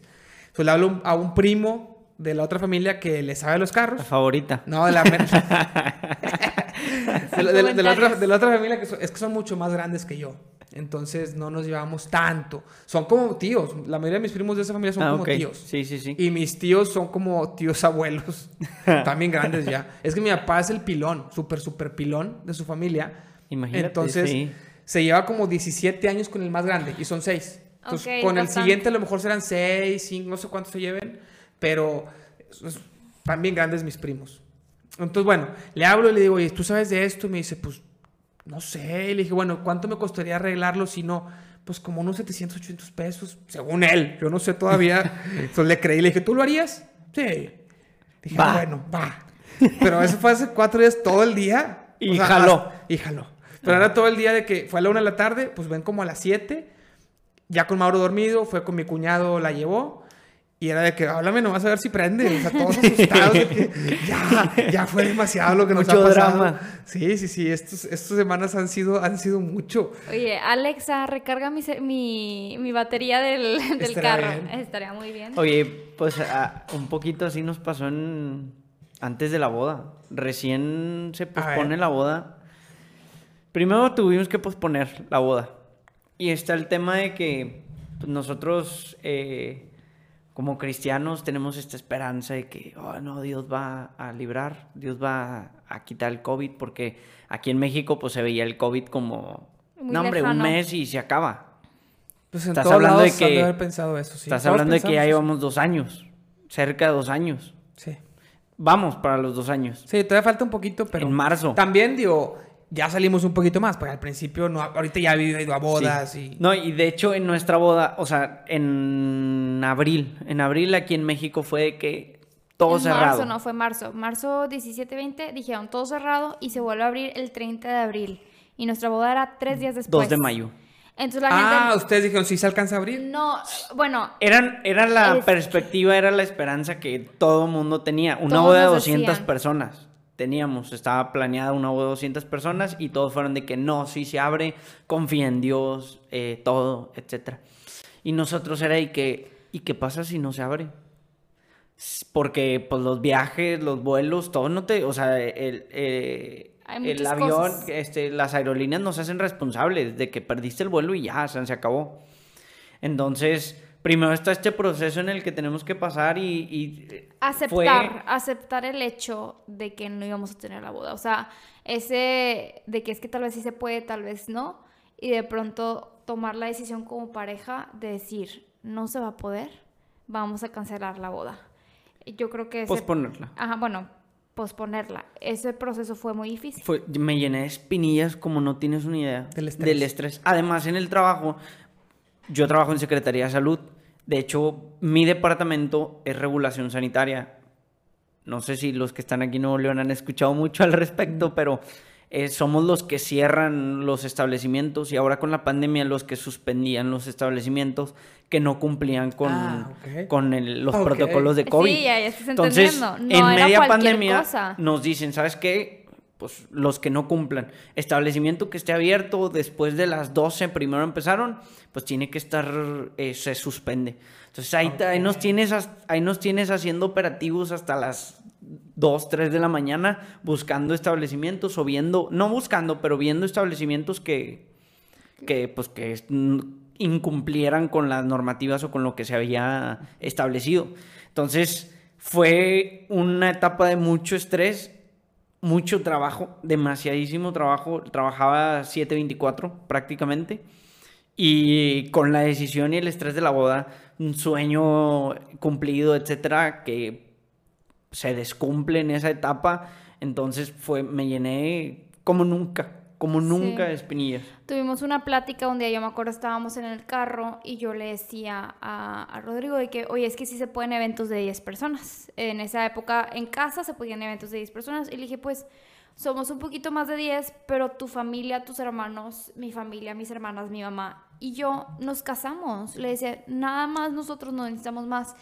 Y mm, obviamente, eh, porque la gente, este, de pronto su mamá o gente en el trabajo, sus, sus, propios deseos decían, no, yo sí quiero la boda bien, o sea, yo sí quiero es, Creo que los regios tenemos esta expectativa de una boda. Del bodón, ¿no? De una boda. Bodón. Sí. Ajá, entonces yo para mí no, yo o sea, no que hablar bien de mí o mal o lo que sea, yo simplemente nunca aspiré a eso. Entonces para mí era como hasta una oportunidad perfecta para tener algo íntimo, o sea, a mí me encantaba esa idea. Entonces, mucha gente que, que no se había podido casar así le estaba haciendo. En su casa, en patios, se casaban por el civil, por la iglesia y ya después hacían la boda. Entonces yo le decía a Rodrigo eso y cuando él, eh, me acuerdo que estaba volteando al piso de la camioneta y me dice es que sabes que yo creo que, y si la movemos para septiembre o, o sea, después, te lo juro que yo sentí que me estaba cortando. O sea, yo se me fue la sangre al piso y yo sé que es algo muy, nada más estamos moviendo la, la fecha de la boda, pero el, el, escuchar a tu pareja decirte, no hay que casarnos todavía, vamos a moverlo, fue un, un shock. O sea, sí fue como, o sea... Eh, suena muy dramático.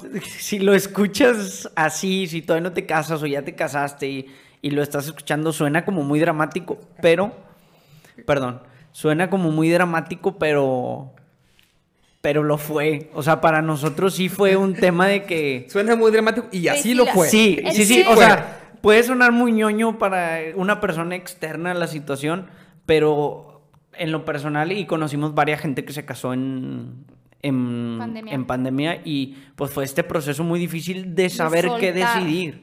Porque, digo, también el gobierno y la ONU, todos te decían, no, sí se va a acabar, sí se va a acabar, pero poco a poco nada más se iba alargando. Entonces, ¿cómo tomas una decisión cuando no estás seguro de que ese era el tema complicado y, y... cuando ya pagaste todo y ya, ya tienes vuelos de, avión, hotel, boletos... Lo movieron eh, a septiembre. No, él me dice eso, entonces se me va la sangre al piso, obviamente, entró en shock y se sintió muy feo, pero fue que, ok, pues va, así va a tener que ser. Y un día eh, fue a cenar a mi casa como a la semana ahí en la cochera porque no podía entrar y dijimos, vamos a mover la boda, o sea, se va a cancelar obviamente. Y hicimos cuentas, mi hermana, mi gemela se aliviaba en octubre. Entonces dije, y nos casábamos en jardín, entonces no queríamos septiembre porque es mes de lluvias. Octubre no, porque mi hermana tenía su bebé, que justo mi hermana se programó para quedar embarazada, para ir con un bump chiquito a mi boda y pues por todo el movimiento terminó yendo ya recién aliviada. Y entonces dijimos, noviembre, noviembre, mediados de noviembre, suena bien, eh, todavía no hace tanto frío, mi hermana ya va a tener su bebé, como que... Entonces, literal, nos agarramos de la mano, hicimos una, un trato y fue que no vamos a hablar de la boda hasta septiembre. Vamos a olvidar la boda y en septiembre empezamos a reorganizar la boda y va a ser en noviembre. Y tuvimos un trato. Tuvimos un trato y dijimos, si vamos a hacer, si sigue la pandemia y tú y yo vamos a estar solos enfrente del pastor y enfrente del, del juez, solo tú y yo en la oficina, ¿estamos de acuerdo que nos vamos a casar en noviembre? ¿Sí o sí? Y dijimos, sí. Y ya hicimos nuestro trato verbal y fue que así le vamos a hacer. Entonces ya... a nuestra mano y fue... Nos cortamos aquí. Sangre. Sangre, ajá. Entonces bueno, eso, eso fue la decisión Esa es la primera situación, primer uh, eh, problema o dramatización. sí. escena número dos. Escena número dos, mi suegra, mi suegra y mi suegro, ahora mi suegro, papito suegro, este, se dicen, ¿sabes qué? Pues nosotros... Sí, nos vamos a casar. Nos casamos porque pues ya estamos grandes, eh, ya no es la misma situación, etcétera. Entonces deciden casarse, se casan en junio. El tema es que en el proceso de... Le cacharon el vestido a mi mamá. Sí, o sea, El mi de suegra, novia. mi suegra tenía el plan de ir como turista, se casaba allá Mm, y no poder, poder regresar. Poder, poder venir a mi boda y luego ya tramitar la green card después de la boda, porque iban a pasar como cuatro meses. Entonces dijo, vengo en tres meses, vuelvo a regresar y luego ya tramito. O sea, pues fue ahí una... Se nos fue, o sea, se nos hizo fácil, pero mamá iba Lit- con su vestido de novia en la, en la maleta, obviamente la cachan en la, en la aduana, este, Y fue que, migración. ah, como vienes de turista con un vestido de novia. Ajá, claro, pues obviamente no. Entonces le tacharon, o sea, no le tacharon, pero le, le retuvieron su visa en un sentido de que dijeron, si vuelves a México, si regresas a México, no puedes regresar a Estados Unidos en 10 años. Pero si estás aquí en Estados Unidos, tienes que tramitar tu green card y no puedes salir del país. Entonces estábamos con ese trámite todo ese tiempo, el tiempo que no estuvimos hablando de la, de la boda, estuvimos como que mi mamá estaba haciendo el trámite, hicimos unas cartas, whatever, todo fue avanzando. Oye, llega septiembre y sigue la pandemia. Entonces tomamos la decisión de hacer una boda en vez de 250 invitados, la redujimos a 50.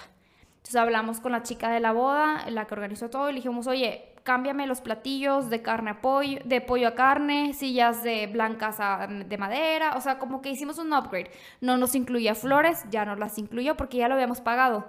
Este, el pastel no lo incluía, el civil no lo incluía y nos empezó a agregar muchas cosas, ¿no? Entonces le dijimos 50 personas nada más. Entonces, no, pues que sí, algo que nos gustó es que fueron la misma cantidad de meseros a que si hubiera sido una boda de 250 personas. pues, para darle... El servicio estaba de que... Ajá, pero también pues generas economía, ¿no? O sea, es de que no, no sé, pues recuperaron ahí tantito. Entonces tomamos la decisión de hacer una boda de 50 personas porque la pandemia no estaba nada mejor y se acaban de abrir los eventos, pero aún así nosotros dijimos, aunque el aforo de donde nos íbamos a casar permitía los de 50, 250, yo no quería estar estresada. Yo dije, 50 personas, solamente invitamos gente Sí. que, con la que estemos conviviendo recientemente. O sea, No, y la gente lo entiende mucho más ahora con Sí. la pandemia. Sí, sí hubo muchos familiares pero luego que- empezaron, empezó el que primer fue bache. que, ay, es que mejor cámbiala para que vayamos todos y, y yo era que, oye, es mi boda, o sea, yo soy el que me va a casar, yo soy el que quiere dar este paso, yo sé que quieren ser parte, pero pues a veces es imposible. Este, imagínate que viviera en otro lado y te es imposible viajar o que la boda fuera en otro lado. Te es Así imposible eh, desembolsar cantidad para ir allá. Entonces, es este proceso Después está el tema de mi suegra, que pasa esta situación, desconocemos si le van a dar, eh, si se va a poder liberar su green card para que venga mi boda en noviembre. Y eh, segundo, Bueno, estaba como acumulándose todo eso, el estrés de la boda, el estrés de, de se abre, se cierra. Pa- una semana antes o dos semanas antes de la boda, hace un anuncio gobierno y dice, no se pueden bodas en quinta. Están Nuestra boda prohibidas. era en quinta. Y nuestra boda era en quinta. Y nosotros de que no, que no ya no manches. podemos. Entonces estuvimos... literal fue que, que estás haciendo Dios con nosotros, Sí, que no, hice mal. harto. O sea, ya estábamos súper cansados, hablamos eh, a mil lugares, entonces hablamos con la chava de la quinta y le dijimos, oye, muéveme los proveedores a otra quinta, porque lo que pasaba era que si tu quinta tenía... eh, Uso de suelo uso de suelo, personal, eh, no estaba permitido. Sí. No estaba permitido, pero si tenía uso de suelo Comercial. comercial, sí se podía. Entonces, la nuestra era residencial.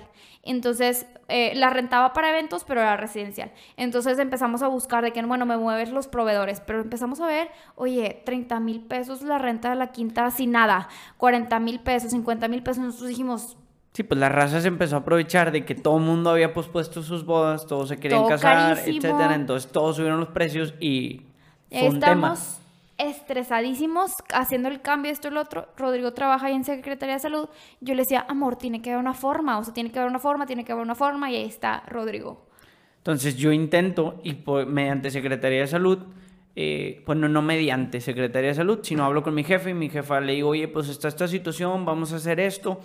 Armamos literalmente un plan de cómo iba a ser la boda, cómo iban a estar distribuidas las mesas, cómo, cuáles iban a ser los meseros, cuál iba a ser el proceso de... Fotos de- del lugar, eh, cantidad de aforo. Hicimos un. Yo soy Un diseñadora de interiores, entonces le sé el AutoCAD, hice un, un plano del, del lugar.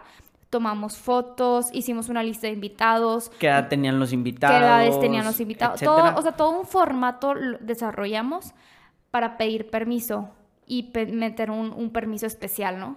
Y gracias a Dios lo metemos y lo metemos el... Do- fue lunes. Como un, sí, un lunes, no, lo metimos el viernes. Nos casamos el domingo, un viernes anterior. Lo metemos y fue que mi jefa fue que no, pues sí, yo, sí sale, lo firme de volada y sale para el lunes. El lunes no sale, martes no sale, miércoles no sale. Jueves. En este inter, o sea, todavía tenemos este estrés de que mi mamá no puede venir, el- la gente, o sea, es de que mi mamá no puede venir y luego la gente diciendo no sé qué, por qué no nos invitaron y esto, y luego gente cancelándonos de la boda porque... Por miedo al COVID. por miedo al COVID o porque les dio COVID, o sea, todo ese proceso y luego aparte eh, este tema del permiso, ¿no? Que estábamos esperando que llegara, porque si llegaban y nos clausuraban, no teníamos con qué defendernos, ¿no? Y la chava de la quinta, la que nos rentó, háblenos y háblenos de que ya lo tienen, este, cómo van, o sea, todo ese proceso, ¿no? Y aparte le sumamos, el martes, el, el domingo, no, el, el Domingo. lunes, el lunes nos hicimos los exámenes. Fue el domingo. Domingo nos hacemos los exámenes prematrimoniales. Un domingo antes de la boda porque pues todo el caos no habíamos y podido. tiene que ser como 15 días antes. Sí, gracias a Dios no hubo problema. Eh, Una semana antes lo los hacemos. Y ese domingo me dice, no, pues este, el, en la noche vienes por ellos. Me dio flojera, no Nos fui. valió, no Sí. fuimos. Pues estábamos estresados. El lunes voy por ellos. Mariana estaba en el DEPA. Yo estaba haciendo los votos en el depa que íbamos a rentar. Ah, bueno, también otro tema del proceso es que nosotros ya teníamos casa separada para vivir de eh, por renta. satélite. Y estaba muy padre, muy a gusto y pues la tuvimos que dejar ir en mayo porque dijimos, no, pues, Pues no la vamos a estar seis rentando meses. seis meses este, sin vivirla. Entonces la dejamos ir y también en ese tiempo la chava nos dijo, la que nos iba a rentar nos dijo que, que iba a estar viviendo un chavo de intercambio, sobrino de ella, esos meses y que en octubre se iba y que nos la iba a poder rentar a nosotros. Entonces estábamos tramitando eso de que, oye, si se fue, no se fue, no, nos dicen, no, no, no se va a ir, entonces buscaron otro lugar donde vivir, que eso es todo un tema aquí en Monterrey. Entonces ese fue un, un tema añadi- añadido, ya conseguimos el lugar, justo teníamos como una semana ya con el departamento y yo estaba haciendo los votos en el depa. Y a mí voy por los exámenes prematrimoniales. Abro y te dan tres hojas. Bueno, a mí me dieron tres hojas. Una era una carta de parte del doctor que decía, no, pues ustedes son compatibles, excelente. Y las otras dos eran los dos exámenes, tanto el mío como el de Mariana. Entonces yo abro, la, abro el sobre, veo la carta que dice, ah, son... Nunca me he casado, espero no volver a casarme, pero no sabía lo que era un examen pre- prematrimonial o lo que te daban. Entonces yo veo la carta y que dice sí, son compatibles, entonces yo doy por hecho que todo está bien. Entonces la, la chava de que nos estaba manejando todo me dice, oye, mándame los exámenes. Entonces le mando la foto y ya llego con Mariana y el DEPA y le digo, no, pues ya todo excelente, ya, ya se la mandé. Y de repente la chava me manda un mensaje y me dice, oye, gracias por los exámenes, nada más eh, checa el examen de Mariana. Nunca me había salido negativo. Eh, Positivo. positivo, Alguien positivo. positivo. Alguien positivo. Y yo fue que positivo. Positivo, ¿A ¿qué? qué o qué? Entonces abrimos los exámenes. Y Rodrigo ve y lo lee y dice, ah, pues sí, aquí dice positivo sí- sífilis. Y Rodrigo, pues muy inculto, pues, no. Y yo, Sí. ¿qué? ¿Qué? ¿Cómo? Entonces salí positiva a sífilis. ¿Y luego? Entonces yo... fue de que- yo no sabía qué era. Rodrigo no sabía qué era. ¿No llevaste clases en quinto primaria o No, qué? les arrancaban esas De hojas. hecho, eh, en el colegio donde estaba, eh, nos arrancaban las hojas justo en quinto, De sexto las- de primaria. Después ya obviamente le hablo a un amigo que es doctor y le digo, oye, este, tengo una situación. Eh, Mariana salió positiva a sífilis en los exámenes Sí, yo estaba en shock y prematrimoniales". yo estaba en la computadora investigando de que cómo se puede contagiar, o sea, qué formas de contagio hay. O sea, yo estaba investigando todo, ¿no? Mi amigo doctor me dice, no, no pasa nada, te puedes contagiar con la comida o alguna enfermedad.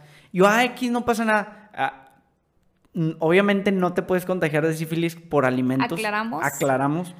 Fue. Sino que dos minutos después me habla, Ah, me regresa Rodrigo la me, llamada. me voltea a ver y me dice, tranquila, o sea, se puede contagiar con cualquier cosa y el tratamiento no es tan, tan pesado.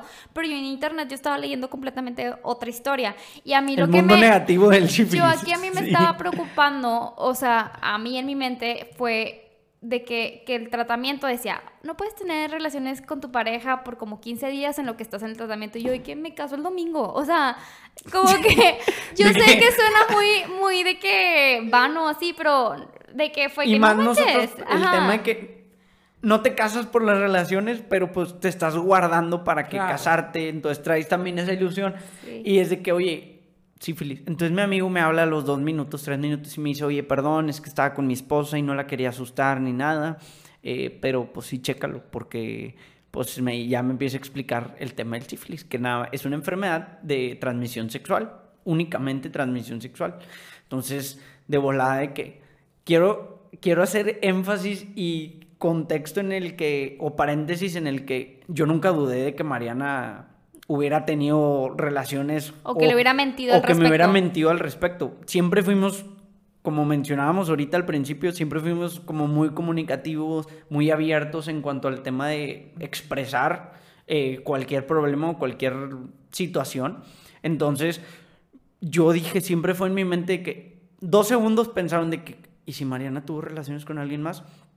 Pero luego fue de que me lo hubiera dicho. O sea, estoy seguro que Mariana me lo hubiera dicho. Sí, y viene conmigo y nos sentamos, tenemos el colchón emplayado en el piso y estamos así sentados en la esquina y me dice, no te preocupes, mi amor, hay cosas más importantes, vamos a disfrutar toda la experiencia de la luna de miel, no te preocupes por ese tema en específico, todo va a estar bien. Y yo, ok.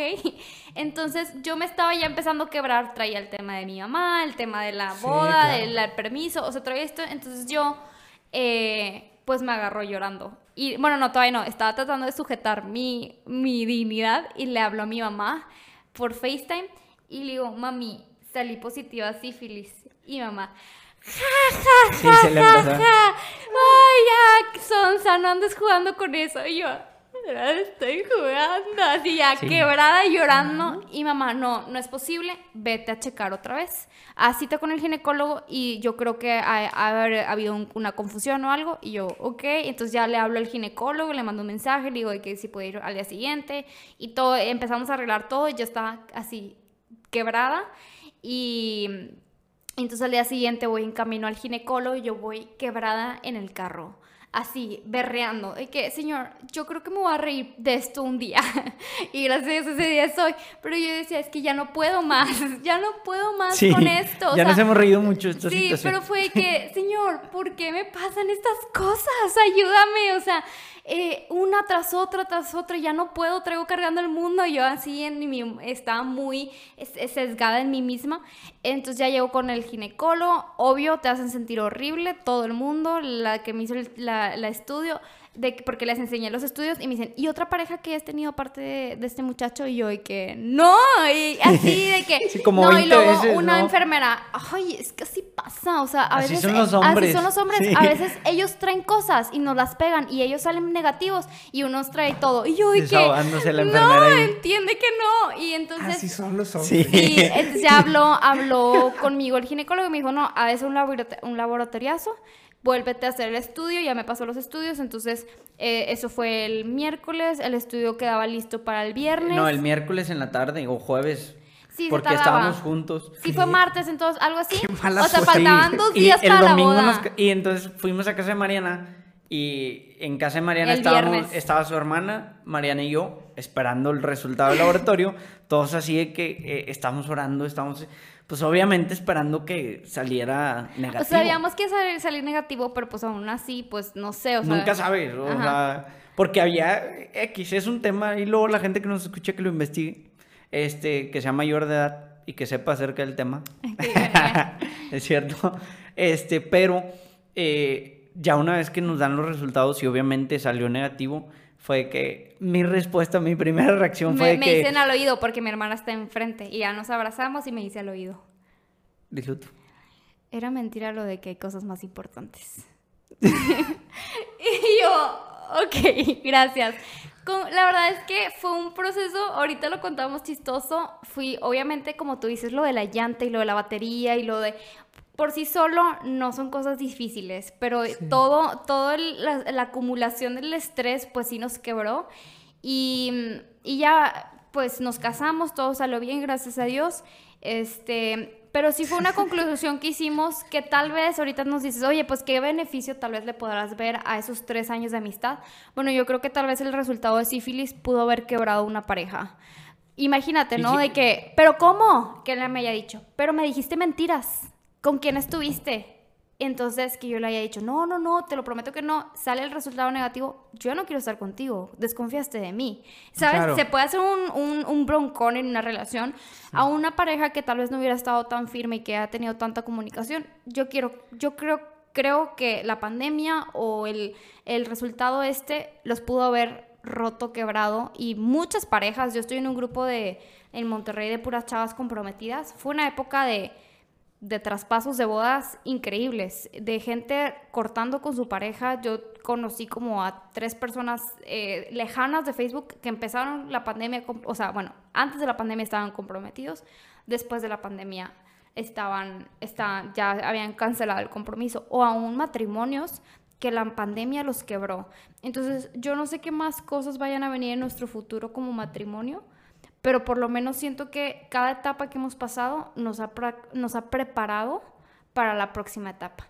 La, la etapa de esperar el noviazgo nos hizo, a pesar de que nos dolió mucho, nos hizo poder esperar eh, la etapa de, de mover la boda y todo esto, la confianza, la comunicación.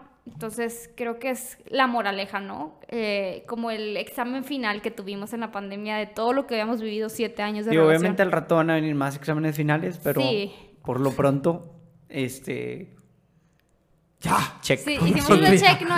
Sí, ya en la, en en- luna de miel, literalmente tuvieron que maquillar en la boda. A Sí, mí estaba porque lleno de estaba lleno de espinillas. por el ¿En estrés. serio? Sí, me tuvieron que maquillar. Y me no le veía salen. Bien, me veía bien. No le salen, o sea, no es una persona de espinillas. Me salen cuando me estreso. De hecho, ahorita pues, con el cambio de gobierno, otra vez es mucho trabajo, etcétera, porque pues cambio de gobierno y cambio de jefes, cambio de todo.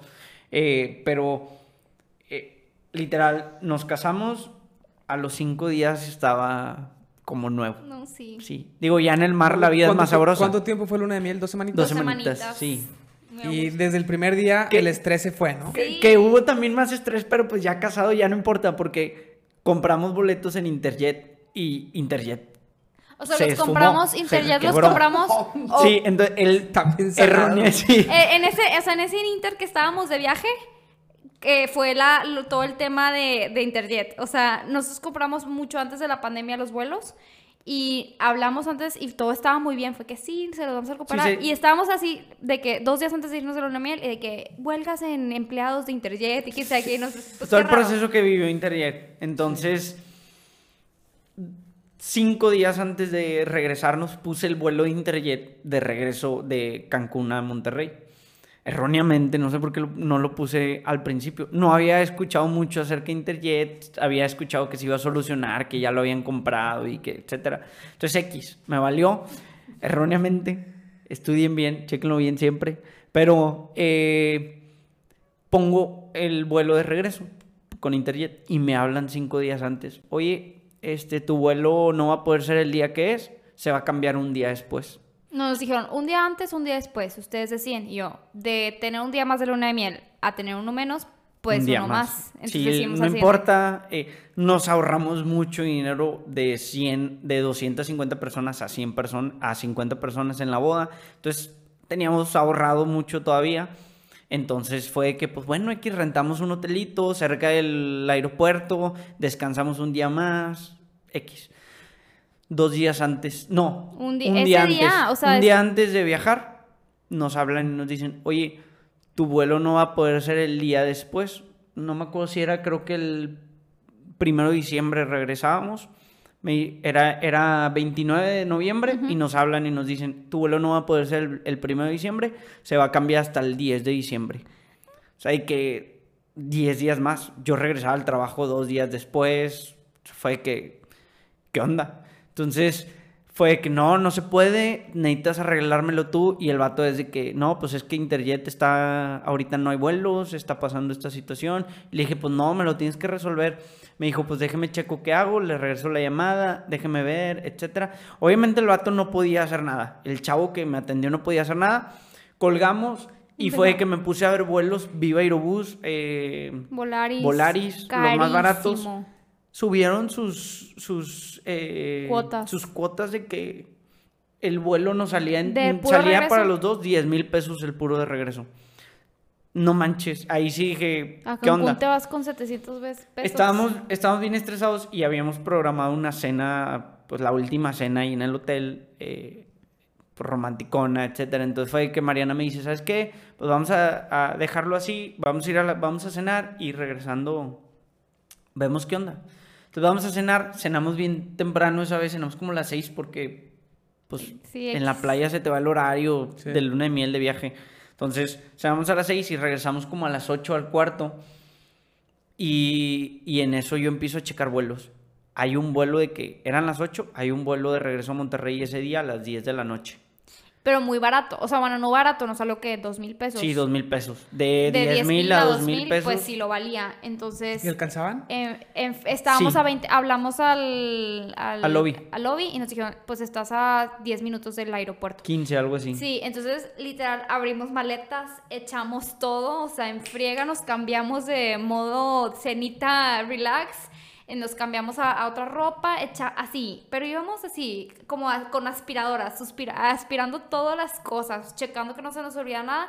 Y en 15 minutos ya habían, ya estaban hechas las maletas. Mientras Rodrigo checaba el bolet, los Compraba boletos, los vuelos. eh, yo estaba haciendo la maleta, porque igual nos teníamos que hacer checkout al día siguiente de ese hotel. Entonces yo estaba haciendo la maleta bien tranquila, doblando todo así en origami, así bien bonito, acomodado. Sí. Y de repente me dice, acabo de encontrar estos. Y yo, se acabó el orden. Y ya echamos todo y alcanzamos a llegar. Llegamos a las 2 de la mañana aquí a... a... Sí, porque se retrasó tantito Se retrasó. y cositas así. Porque había, llegamos y yo creo que, me imagino que era toda la gente a la que. Interjet le había quedado mal porque era, había un filonón y todos se veían así como estresados. Sí. Entonces, eh, Ya sí fue un llegamos. tema, pero ya llegamos aquí y pues ya tenemos un año, un año y cacho Sí. Ya después de eso ya ¿Libres fue. de malas suertes? Sí, hasta ahorita sí. La- las dos llantas.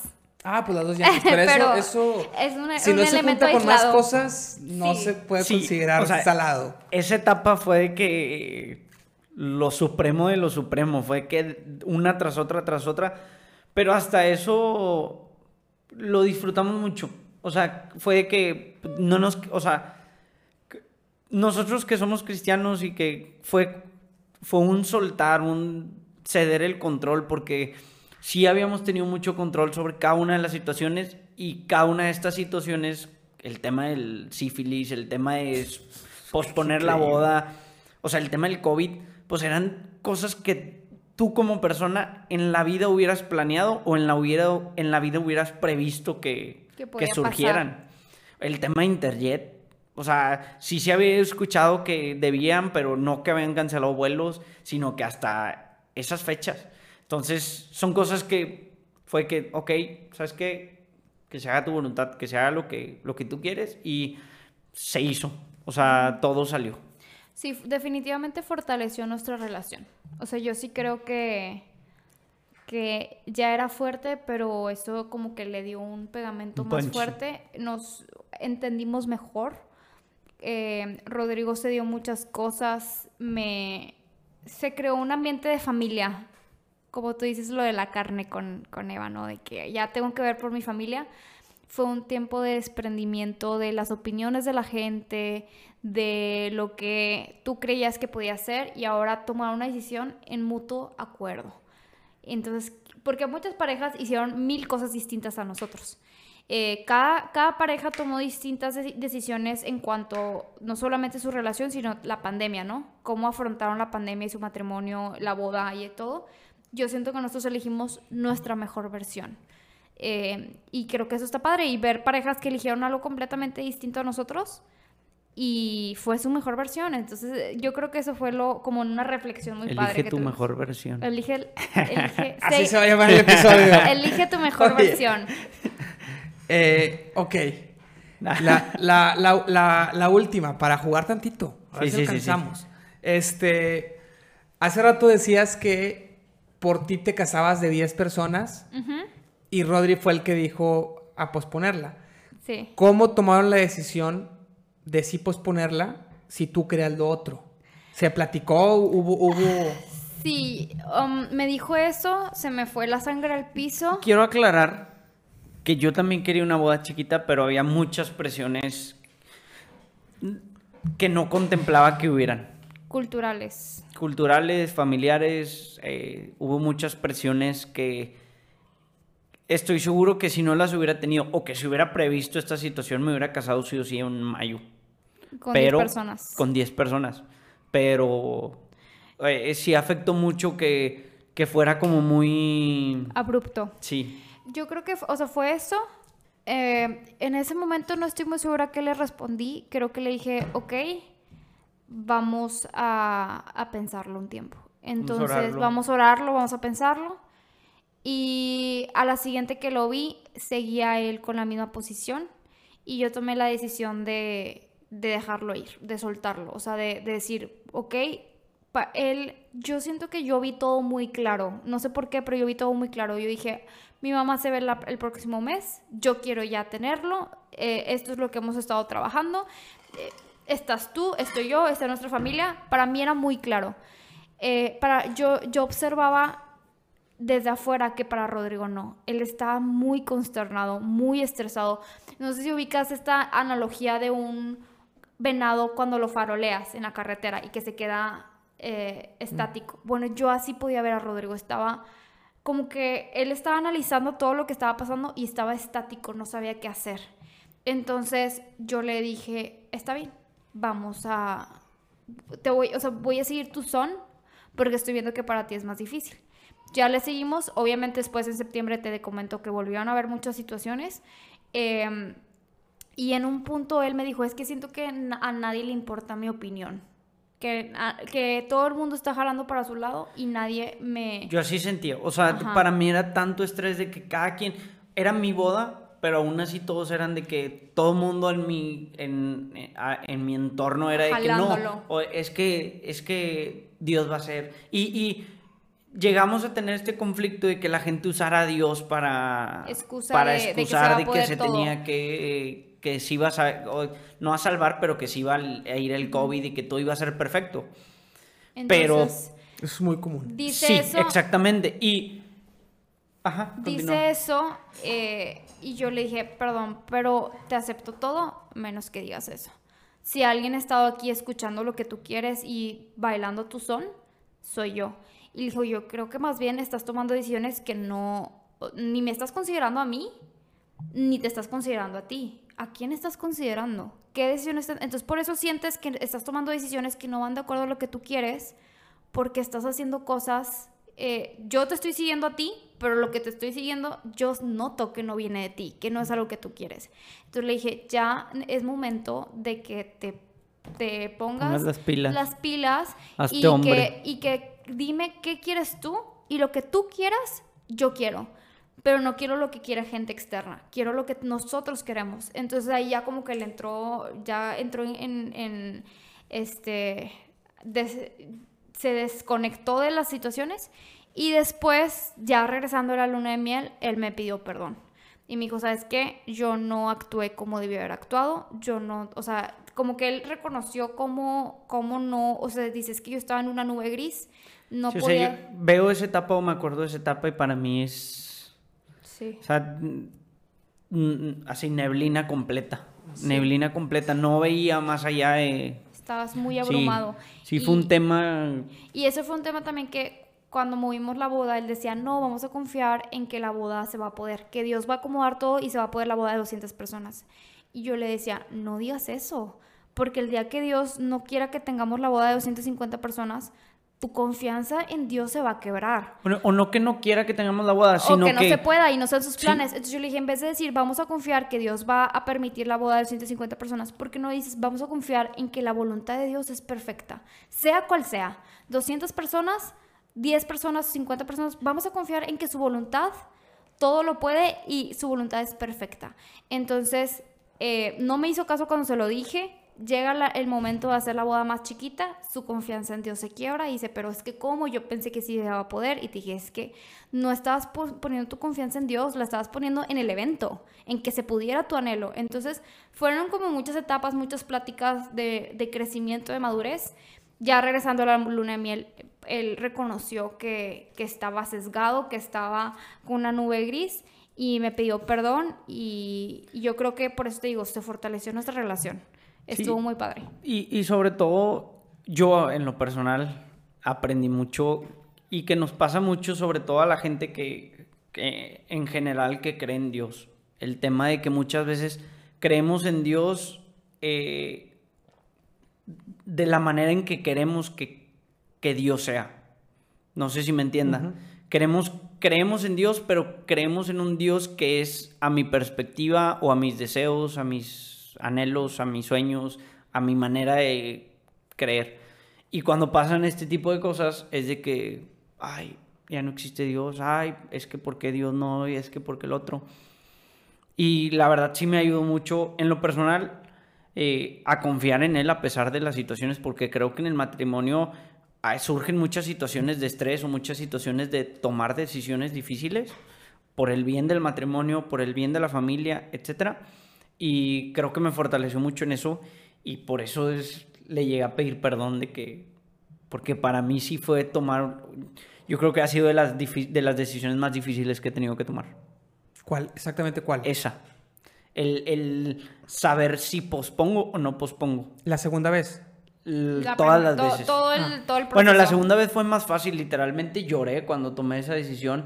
O sea, desahogué todo lo que tenía. terminé llorando. Yo nunca le había escuchado gritar y, gritó llorando de que es que esto, lo otro. Y, yo, yo podía ver que, que a pesar de que ya habíamos movido la boda, él todavía estaba en un proceso más largo de entender y desprenderse y al final lo hizo y luego ya nos casamos y dijimos, oye, pero tú y yo de novios platicamos que queríamos una boda de 30 personas. ¿Qué pasó en el camino? ¿Qué pasó?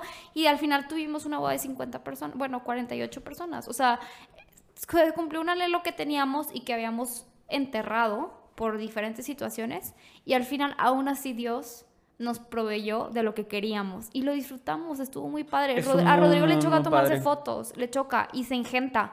Rodrigo media hora con gente y se abruma. Y le digo, ¿cómo? O sea, estuvo muy fresco. De hecho, ahora que fuimos a México, su hermana, muy fotogénica su hermana, nos dice, ay, tómense fotos en, en, muchos spots, hay muchos spots para tomarse fotos y nos dice, ay, bueno, aunque yo sé que ustedes son los menos fotogénicos o los que menos les no, gusta No, no fotogénicos, de posers. Nos sí, ustedes no son posers, entonces nada más La disfruten. neta, odio tomarme fotos, o sea, me gusta disfrutar, me gusta. Fuimos al teatro, al ballet folclórico en, en, el Palacio, ¿cómo de se llama? De las Bellas Artes.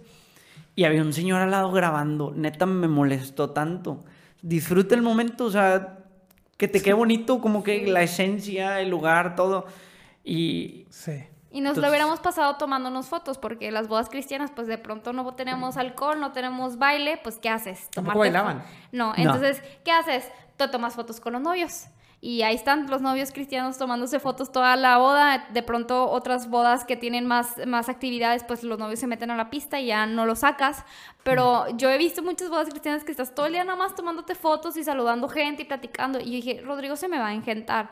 Y estuvo muy padre la boda, estuvo muy bonito, estuvo muy fresco y aún así la gente que nos quería y la gente que, que no pudo, que, que no entraron en el corte y que nos quiere, lo entendió y lo entendió con mucha gracia y mucho amor y, y, tuvieron la oportunidad de conectarse los que quisieron y, y, ya.